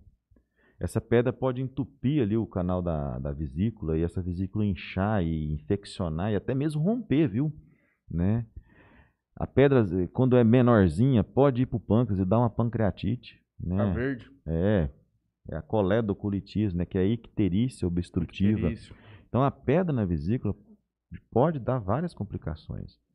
Então hoje um paciente né, sem, sem risco operatório, né, com a parte cardiológica em dia, um paciente clinicamente bem, independente da idade, descobriu que tem pedra na vesícula, né, tem que tratar.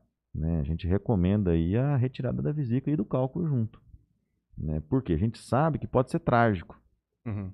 Né? Eu já tive histórias assim, ah, doutor, eu tô com uma pedra na vesícula aqui, eu tive uma crise, mas eu posso esperar aí seis meses até meu, meu convênio acabar a carência? Eu falei assim, olha, eu pode, mas eu tenho que te falar que, que nesse intervalo aí você pode ter uma crise, né? Uma Uhum. crise, uma não deu outra, entendeu? Três meses é uma colecistite, né? Terrível, com sepsis, entendeu, né? Com infecção e então é isso. Então pedra na vesícula eu, eu sempre gosto de atentar, né? O paciente quando chega para mim pergunta, é, eu, eu, eu explico bem essa situação, né? Hoje não está doendo, mas ela, a minha esposa, por exemplo, falou assim, ó, tá na época de você fazer um ultrassom, não sei não, você teve gestação, né? Pode ser que você tenha pedra na vesícula. Tinha mesmo, né? Eu fiz a cirurgia nela, falei, ó, vamos operar. Acho que fez ultrassom em duas semanas a gente eu fui lá e, né? Porque eu sei que, às vezes, né, a crise não é só uma crise que pode dar, pode vir outras complicações mais sérias. Hoje tá né? bom, amanhã pode não tá bom. Tem duas coisas. Uma é curiosidade de um boi e a Hum. outra é ter um mito. Essa do boi é top. Né? E tem um mito que médico operar médico sempre dá uma zica. Procede isso? O senhor já ouviu Ah, falar? Eu acho que é mito, viu? Eu acho que já assim. ouvi médico falando assim, rapaz, eu não opero médico nem a pau. É, é, não, a gente Tá fala pau. isso, né? Mas É a assim, lenda, é igual família, né? Assim, é, é tal do CRM positivo, né? Que é- tem, a gente tem esse receio. Você falou, a gente tem esse receio, mas também não, não quer dizer que vai acontecer alguma coisa, gente, né? Pode ser que um, um médico, não seja todos, né, seja um pouco mais resistente, né? Como ele é médico e sabe das coisas, talvez ele não tome os cuidados necessários, Uhum. entendeu, né? E tem uma confiança mais do que, que deve, né, na, na, na doença em si, né? Então, basicamente nisso. Agora, um, um cirurgião operar outro. Mas, gente, mas quem que vai operar o cirurgião então? Quem vai cortar o cabelo do Tem que cabeleireiro? ser outro cirurgião, ué, não tem outro jeito, né?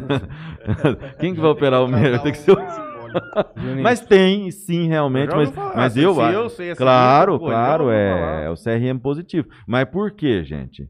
Por causa disso que eu tô te falando, porque o paciente que, que, que, que não é médico, que ele não é da área, ele fica bonzinho ali, né? Fala assim, não, o Uhum. que, que tem que fazer?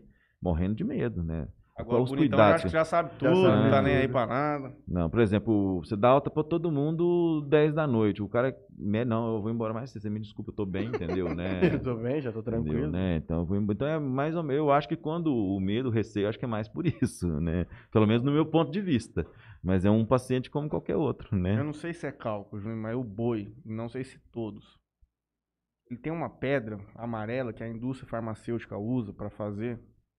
Eu não sei se o senhor sabe disso. É, eu já ouvi falar também isso aí, mas eu não, Não sei se são todos, mas eles tiram um negócio de dentro do boi. É um negocinho, vou até pesquisar aqui. Tipo assim, cada grama vale 400 reais. Quando mata um boi, tem a indústria farmacêutica usa, que é uma pedra, uma- não sei se é um Então, eu, que que eu não é. sei te falar detalhadamente, mas também já ouvi isso daí, Vamos né? Não sei. É que não tá na viu? dupla tela. Deixa né? eu ver se eu acho. É, E pedra na vesícula, nenhum de vocês três tiveram também? que eu saiba, não. Rapaz, três, três jovens saudáveis aí, não tem nada. É, é aquela coisa, Não, não faz o eu também exame nada. pra não Hum. saber. É, então, é, de vez em quando a gente é meio, meio por aí mesmo. Eu já tô. Valem mesmo milhões as pedras da vesícula do boi exaltado por Bolsonaro. Olha o que, que apareceu aqui. Como já tinha feito com o metal nióbio, que exaltou com supostas riquezas do Brasil, o presidente Jair Bolsonaro trouxe à tona. Essa semana, outro item exótico da pauta de exportações que estaria precisando de mais atenção por parte do governo. A pedra da vesícula dos bovinos. De fato, por sua raridade supostos efeitos medicinais valorizados no Oriente, o cálculo biliar dos bovinos é caríssimo. Segundo o garimpeiro das pedrinhas de vesícula de Almaus, de Umuarama, no oeste do Paraná, paga-se hoje no mercado brasileiro entre 12 a 37 mil quilos do cálculo biliar dos ruminantes. Aí, tá vendo? É verdade. Tem mesmo. classificação. Se for uma coloração boa, laranjada, o preço chega a 37 mil. Se for mais escuro, pagam menos. Olha lá, doutor. É. Parecido com a do senhor? Ah, isso é pedra na vesícula, igual. Então é isso aí. Olha aí, ó. Aqui é Por que, que o dele é, é bom? Aí você explicou. curiosidades. É, exatamente isso, ó. E o tal do abdômen agudo? É a última aqui da minha pauta. Cirurgias Ó, de ó. urgência abdominais. Adoro também, viu? É uma área que É, eu gosto porque, assim... Acidente, isso. Não, não, não é acidente, não. Acidente, sim, eu já gostei mais. Hoje em dia eu prefiro Não, não, não... dizendo assim, mas ver. isso é ocasionado Ah. por acidentes, assim? Não, a abdômen agudo, assim, o que que entra no abdômen agudo aí? São urgências abdominais, aquela dor, que tem aquela dor que você sente, né, de, ah, tem, é, você viu, né, enfim, e tem aquela que vem e não passa, Uhum. dói, começa devagar, entendeu, né, vai aumentando, você toma remédio, melhora um pouco, ela continua, logo vem febre, enfim, então é o abdômen agudo, é uma dor abdominal, né, um abdômen cirúrgico que vem, e enquanto você não faz o diagnóstico e leva um paciente para a cirurgia, não vai melhorar. Uhum. Né? Vou te dar alguns exemplos mais corriqueiros, assim, mais comuns. Né? Apendicite aguda. Ah, tá. Apendicite aguda é um abdômen agudo, entendeu? Né? É uma, uma diverticulite aguda perfurada, né? Por que, que eu falei que eu, assim, eu, eu gosto de atender, eu- é uma área que eu gosto também, porque assim, o paciente normalmente chega muito angustiado, febre, com dor, entendeu, né? É um desafio no diagnóstico, né? E assim, a sua, a sua atuação é totalmente desse nível. É, você consegue tirar a doença com a mão ali, entendeu? Né? Uhum. Então, assim, chega aquele paciente com dor. Uma cura instantânea. é, é, chega o paciente com dor, entendeu? Você faz o diagnóstico, opera e no outro dia, ó, doutor, pô, valeu, não tá doendo mais nada. Resolveu o problema, entendeu, né? Então, assim, e é desafiador também, porque às vezes a gente demora para fazer o diagnóstico, tem várias hipóteses diagnósticas, confunde com várias patologias, entendeu? Né? E faz parte do nosso dia a dia, entendeu? Né? Você tá ali no consultório, né? Tem um paciente que vai chegar para você, ó, você é uma gastrite, vamos pedir um exame, volta, medica, e tem aquele paciente que, parecido com o teu caso, né? Ó, vai Aham. para o hospital que isso aí, Não vai dar, isso não. aí não dá para eu te pedir um exame hoje para você voltar daqui 15, 20 Você dias. tomar um remedinho aí. É, entendeu, né? Isso aí a Não gente consegui nem é, sentar, né, Julinho? né? Então, né? o caso dele não é bem um abdômen agudo não, mas, Não, mas deixa mas bar, a, deixa a bar, forma deixa como eu atendi ele, né, é mais ou menos assim. Rapaz, né? ele, ele virou pra mim e falou assim: Você quer hack? Eu falei, não, eu quero Apagar. Eu lembro, eu lembro desse dia como se fosse Quero hoje, apagar, assim, não né? quero Eu nem apagar, ver. né? É, apavorado, viu? Lembro que eu é deitei na, na salinha lá pra fazer. Aí eu já tava com, com um negócio na veia aqui, agulha na veia já, Meu Deus. aquele negócio. E aí o, o anestesista falou assim, ó, eu vou aplicar aqui e tal. Fica conversando comigo aqui. Aí eu acho que eu não consegui falar três palavras. O anestesista Bum, adora fazer isso. É o, é o- é o Deu tudo certo, dele. né, Leizinho? Deu tudo certo. É, deu. Aí dentro do abdômen agudo, aí tem abdômen agudo hemorrágico, abdômen agudo inflamatório e o perfurativo, tem vascular, entendeu? Perfurativo, né? Uma úlcera. Tem hora que a úlcera. Hoje, gente, é bem menos comum, entendeu? Porque o acesso ao médico hoje, né? O nível sócio melhorou muito. Então, o paciente para deixar uma úlcera perfurar hoje é mais difícil. Então, são, são doenças menos comuns. Tem ainda, né? Mas não é igual antigamente, né? Não é igual determinadas regiões, né? Então isso varia muito do nível cultural, né? Social, enfim, econômico, né? Você tá com uma dor no estômago e você não vai ficar. Você vai procurar o médico, vai fazer uma endoscopia, vai Não, ver que tem uma. UPA ali na hora. É, vai ver que tem uma úlcera e, e vai tratar e acabou. Agora tem, tem gente que, que chega a perfurar. Então, tem um, então uma úlcera gástrica perfurada é um abdômen agudo perfurativo. Se você não agir rápido ali, né, com uma cirurgia, limpar o abdômen do, do paciente que vazou líquido, né? Tem situações que você olha ali, tem né, comida, secreção gástrica, lavar aquilo tudo ali e fechar, tratar o orifício, o paciente vai evoluir para óbito, vai ter. Caramba. É. É por isso que eu falo que é É uma sério é mesmo. sério, então. um apendicite, por exemplo, hoje também, graças a Deus, é, é muito difícil você ver uma apendicite complicada. Tem ainda, tem, mas não é tão comum. Hoje você consegue, pô, hoje você tem uma, uma a tomografia, consegue fazer um diagnóstico precoce, né? Só de ter um edemazinho, né, uma densificação da gordura, é sinal de apendicite. Só que um apendicite que você vai fazer a cirurgia ali em, em 40 minutos e no outro dia o paciente vai para casa. Né? Porque o paciente procurou, fez o diagnóstico e, e, e tratou. Agora, esse paciente em casa, num lugar que não tem recurso, né? E passa aí 15 dias, isso aí vai criando bactéria ali, cria pus. Às vezes o apêndice perfura, vira um caos. O paciente às vezes chega no hospital em sepsis grave. Aí você tem que agir de forma, né? né? Então é uma cirurgia mais complicada. Então o- é um tema muito importante. Isso daí faz parte do nosso dia a dia. Né? Hoje, o que a gente percebe, a gente até comenta entre nossos colegas cirurgiões lá que é, os, a- os casos mais graves têm diminuído, é justamente por causa disso, dessa facilidade hoje, né? igual você mesmo falou. né? O paciente chega no UPA com uma dor na região, na fossa ilíaca direita, ali, típica de apendicite, ele já vai para a Santa Casa. O internista da Santa Casa vai me ligar com um laudo de tomografia.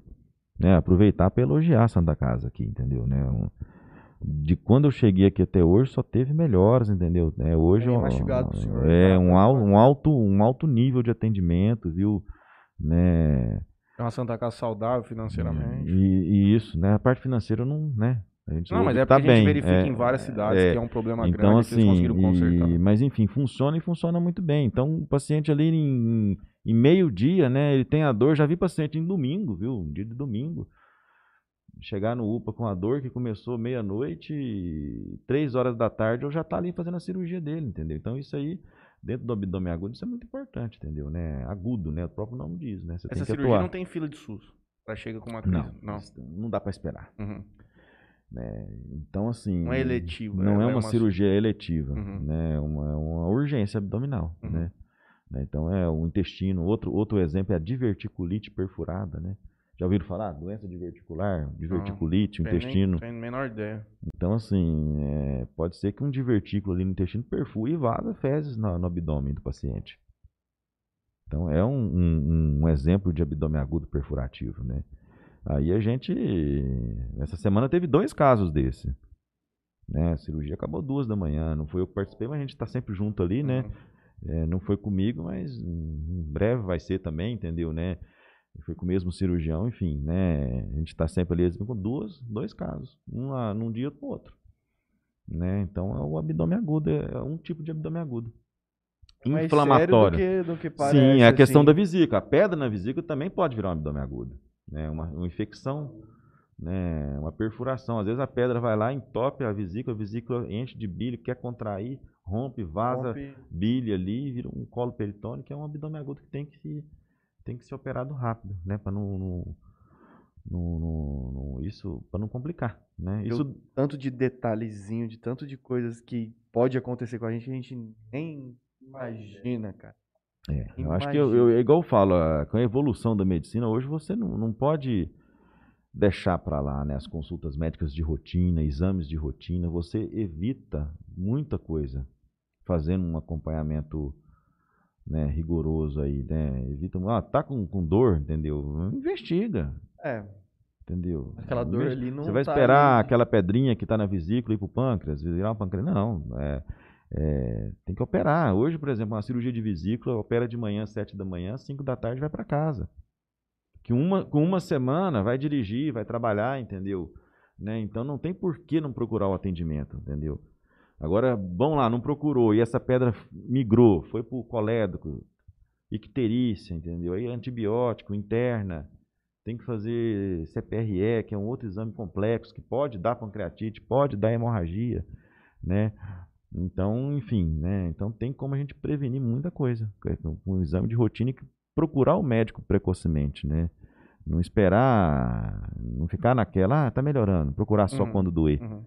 né? As pessoas só procuram quando É não raro. foi existe, pro brejo, é, ó. quando não tem mais o que Exatamente, fazer. entendeu, né? Aí- Então, é, é extremamente importante, né?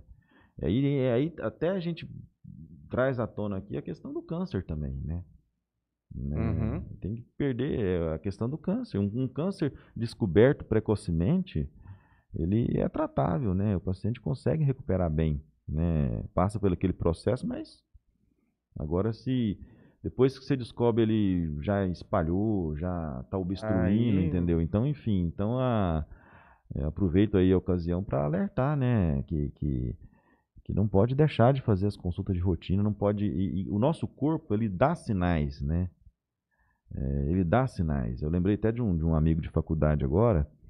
É, na formatura, ele já estava indo ao banheiro e fazendo cocô e saindo raias de sangue na formatura dele. Né? Isso persistiu e ele de boa trabalhando, né? Ele era intensivista. Até que um dia entupiu o intestino dele, obstruiu. Então, com 34 anos, depois de 5 anos do corpo dele dando sinais, que era aquele sangue, que se per... Ah, mas ele não foi, ele não foi lugar nenhum, ele ficou do jeito que estava.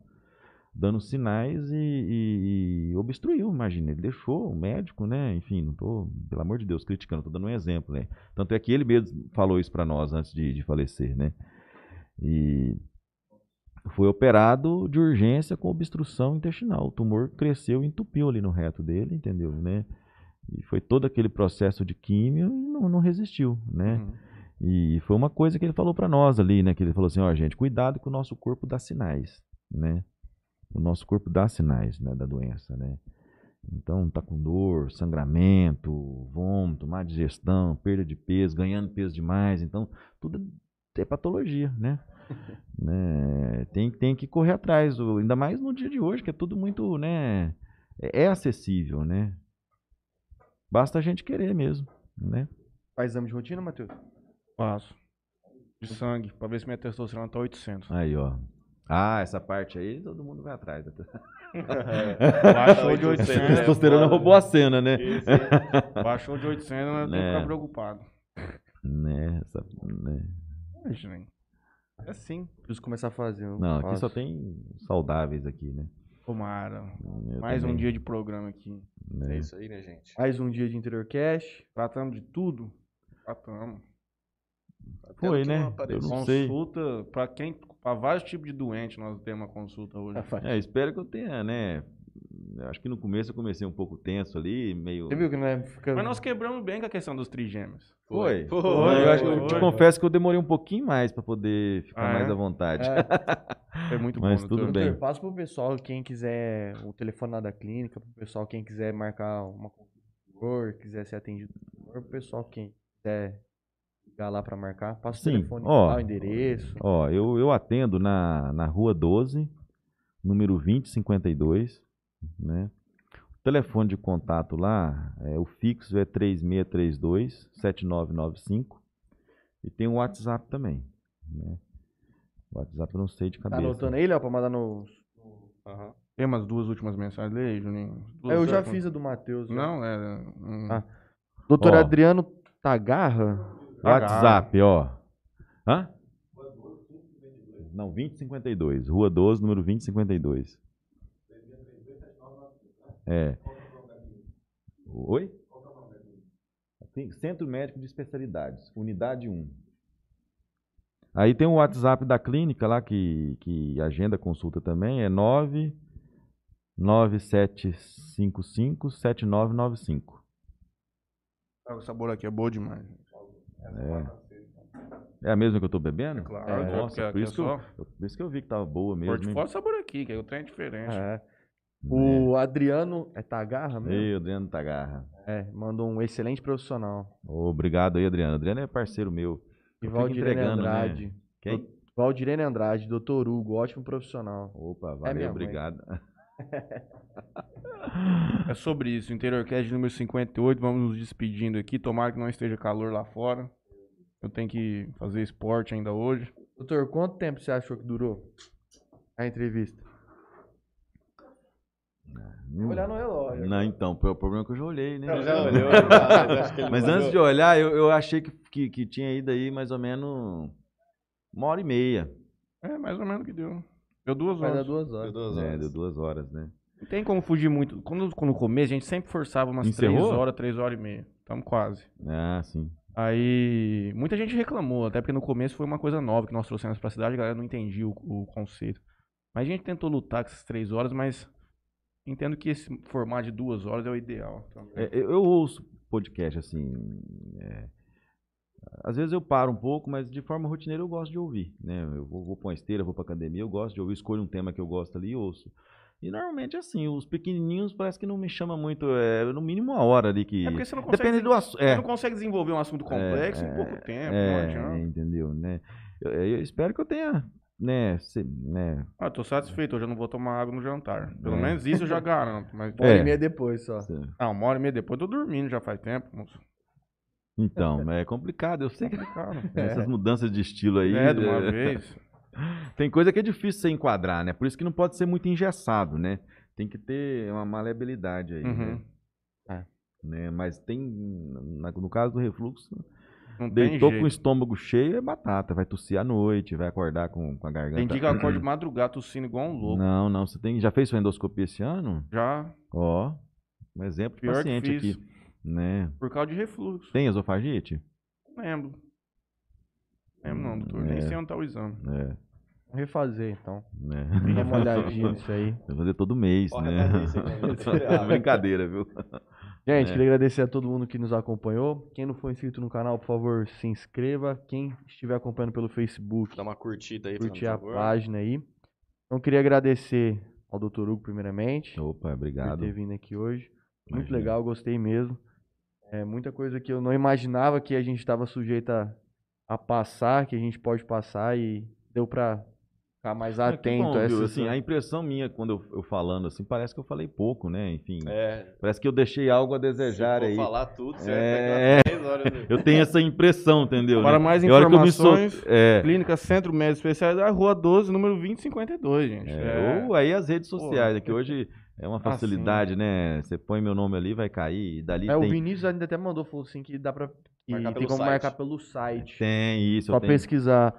Google Marques no no Google. Google é, eu- que eu- acha. o, o agendamento online, né? Às vezes a pessoa É. em casa à noite está pesquisando uma doença, já consegue agendar. agendar ali. Aí aparece na minha agenda amanhã, minha secretária pega o contato e acaba de alinhar um horário. né? Confirma lá o Confirma horário. certinho. né? Hoje tem muita coisa boa aí, moderna, né? Ajuda A muito. Ivana Ajuda. Cardoso, diretamente dos Estados Unidos, que sempre nos acompanha aqui, disse boa noite, Interior Cash. E doutor, excelente programa, excelente podcast. Muito Opa. obrigado, minha amiga.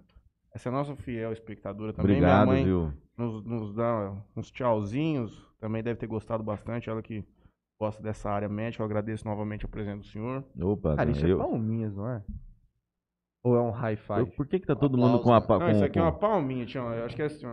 É, isso tá mesmo. Obrigado, Simone. Tá os dois precisando do oftalmo. Você viu que eles colocaram o celular Eu tenho ceratocone, no- mas o meu tá estabilizado faz muito tempo. Não, eu que agradeço a oportunidade de falar um pouco aí, né? eu- A gente que agradece, doutor. É, uma boa noite pra todo mundo aí. É E você vai voltar com certeza. Opa, a gente vai sim. falar Sim, mais. sim. Aí Temos você que vai trazer médico pra fazer debate. Aí você pode trazer a marmita já. Sim. Fazer um Marmita, debate. Tião. Tô brincando, né, velho? Comida leve, comida leve. É, Não, não vou tá- nem jantar hoje, pra falar a verdade. Tô precisando não Depois- jantar, na verdade. Depois dessa do refluxo, né? Do refluxo, né, doutor? né? Bom, queria agradecer aqui a Bebida e Sabor aqui. Como vocês podem ver aí na, na imagem aí, portfólio do pessoal. Inclusive agora em outubro vai ter uma água saborizada agora. Lançamento deles. Lançamento, Com lançamento. certeza iremos trazer aqui para experimentar e deixar aqui na nossa mesa. Queria agradecer ao Toquinho Center Car, pessoal que faz lavagem de carro, moto, polimento, lavagem de tapeçaria, do filme. Se bobear ainda mexe com som lá ainda. O nome lá é meio- é pulsado. Queria agradecer também LH Bor, compra e venda de borrachas. Jalicel, loja especializada em venda e manutenção de celulares. E o pessoal lá tá parcelando lá em 18 vezes sem juros. 10 anos já de, de Jalicel. Rapaz. Cara, Doutor, já tempo, comi um salgadinho, um roladinho de salsicha, depois comi uma Ruffles, depois tomei um energético, depois tomei duas águas. Aí você tomou uma cerveja agora. Não tomei nenhuma, doutor, essa semana. Deve estar nem. Mentira, rapaz. Tomei uma ontem. Uma lata. Uma lata só, não faz mal pra ninguém. E tomei um taça de vinho hoje no almoço. Bom, eu agradeço a todos que nos acompanharam aqui mais um dia. Na semana que vem, nós não olhamos a agenda, mas nós voltaremos com João Vitor Couto. E Andréia. Não lembro o É, sobrenome. a André da Care, Breme sem, sem dúvida. Ela já vai trazer uma podóloga aqui, uma esteticista, e ela vai fazer meu pé aqui no meio do programa. Nossa vai senhora, mudar hein? a cor da cortina pra rosa, vai, responder- trazer... Ai, meu Deus do céu. vai responder. Eu agradeço a Tropical Sorvetes, o sorvete artesanal, em mais de quatro lojas aqui na cidade. O senhor conhece o sorvete da Tropical? Mais uma que eu recomendo pro senhor. Mesmo? Essa você Conheço, precisa ir. conheço. Minhas crianças adoram ir lá. Pois E é. agora no, no verão vamos voltar a frequentar de. Verão, Valorizão. doutor. Já é verão uns É verão, 365 anos do 365 dia, dias. rapaz. Pelo amor de Deus. 365 anos no dia. 365 loucura. dias do ano. Perdão, Juninho. Ato falho aqui. Eu peço desculpas. Peço, peço vênia. O senhor sabe que É isso aí. não frequentemente, mas muitas vezes nós erramos. Também agradeço ao Parcela aí, a sua empresa que nos apoia aqui com, porra, uma das empresas que mais apoiam o Interior Cast. Fico, fico até emocionado com. Olha, eu fico, não sei nem o que dizer. A Jales Tintas do nosso companheiro Mário Miguel, o Spawn gastou mais de 10 mil reais de tinta lá. Não essa teve semana. desconto, viu, Matheus? Lógico que teve desconto, cara. É zoeira, teve muito Teve desconto. O cara é desconto, parceiro. chega lá, desenrola qualquer coisa. E o posto universitário do nosso amigo Fez Thiago um, Abra. um cristal lá, Matheus. Fez um cristal lá na parede. Fez um cristal? Sabe qual que é? Não. Tipo aquela película. Pô, Parece que colocou areia na parede. tá Ah, ligado? fez um cristal lá em casa também, no portão. também, é. Tá ligado qual que é? É bonito. Eu nunca tinha visto aquilo lá, cara. bom. No meu quarto tem isso aí, você bota fé? Bonito, hein, cara. Ficou massa, velho. É a tinta mesmo aquilo lá. Ou os caras vêm, passam a tinta e Mano, depois já joga. vem com aquela cor predeterminada já. Aí os caras só... É bizarro. Já viu o cristal, turma? Não conhecia essa, essa tecnologia do. Parece que o cara joga uma areia na, É. na, na parede e aí passa tipo um verniz. meio- Brilhoso? Sim, sim. Eu acho que, se eu não me engano, né? é, você pinta e depois você tem que lavar. Aí eu já não sei. Não. Ixi, aí eu... Você, você passa a tinta ali, né? Uma, uma Os pasta, caras né? passam o negócio antes, é. É, e depois você tem que lavar, jogar bastante, escovar pra poder brilhar. Não sei se é isso. Então, essa parte eu já Eu- não talvez sei, é outra coisa que eu tô falando. Isso ter- que eu tô falando também é antigo. Você deve Você não ajudou a pintar lá não, Leonardo? Rapaz, os caras os cara embaçados. Mas você pode preparar que aqui você vai ajudar, viu? Ah, é? Vai. E o posto universitário de Thiago que vai ter um evento esse final de É, semana o- com o famoso Jamaica. Jamaica. O churrasqueiro das estrelas. O Vanderlei Garcia disse que estará lá pra comer uma costela Eu também vou. especial. Vamos lá? Agora? Não, é final de semana. Juninho, Sabadão, semana- depois da academia. Sábado é uma incógnita sempre, né? Vamos Não aguardar pra um, combinar nada vamos com um você. dia de cada vez. Eu É, tenho que ir na minha... Você tá, você tá Eu tenho um compromisso no sábado, todo sábado. Eu vou na Alexandrina Garcia. Depois a gente vai. Depois às 10h30, 11 horas da manhã, estou, estou lá. Doutor, obrigado novamente. Imagina. Obrigado. Obrigado, eu aí pela oportunidade. Obrigado, a Obrigado, todos. gente. Valeu, valeu a um todos. abraço.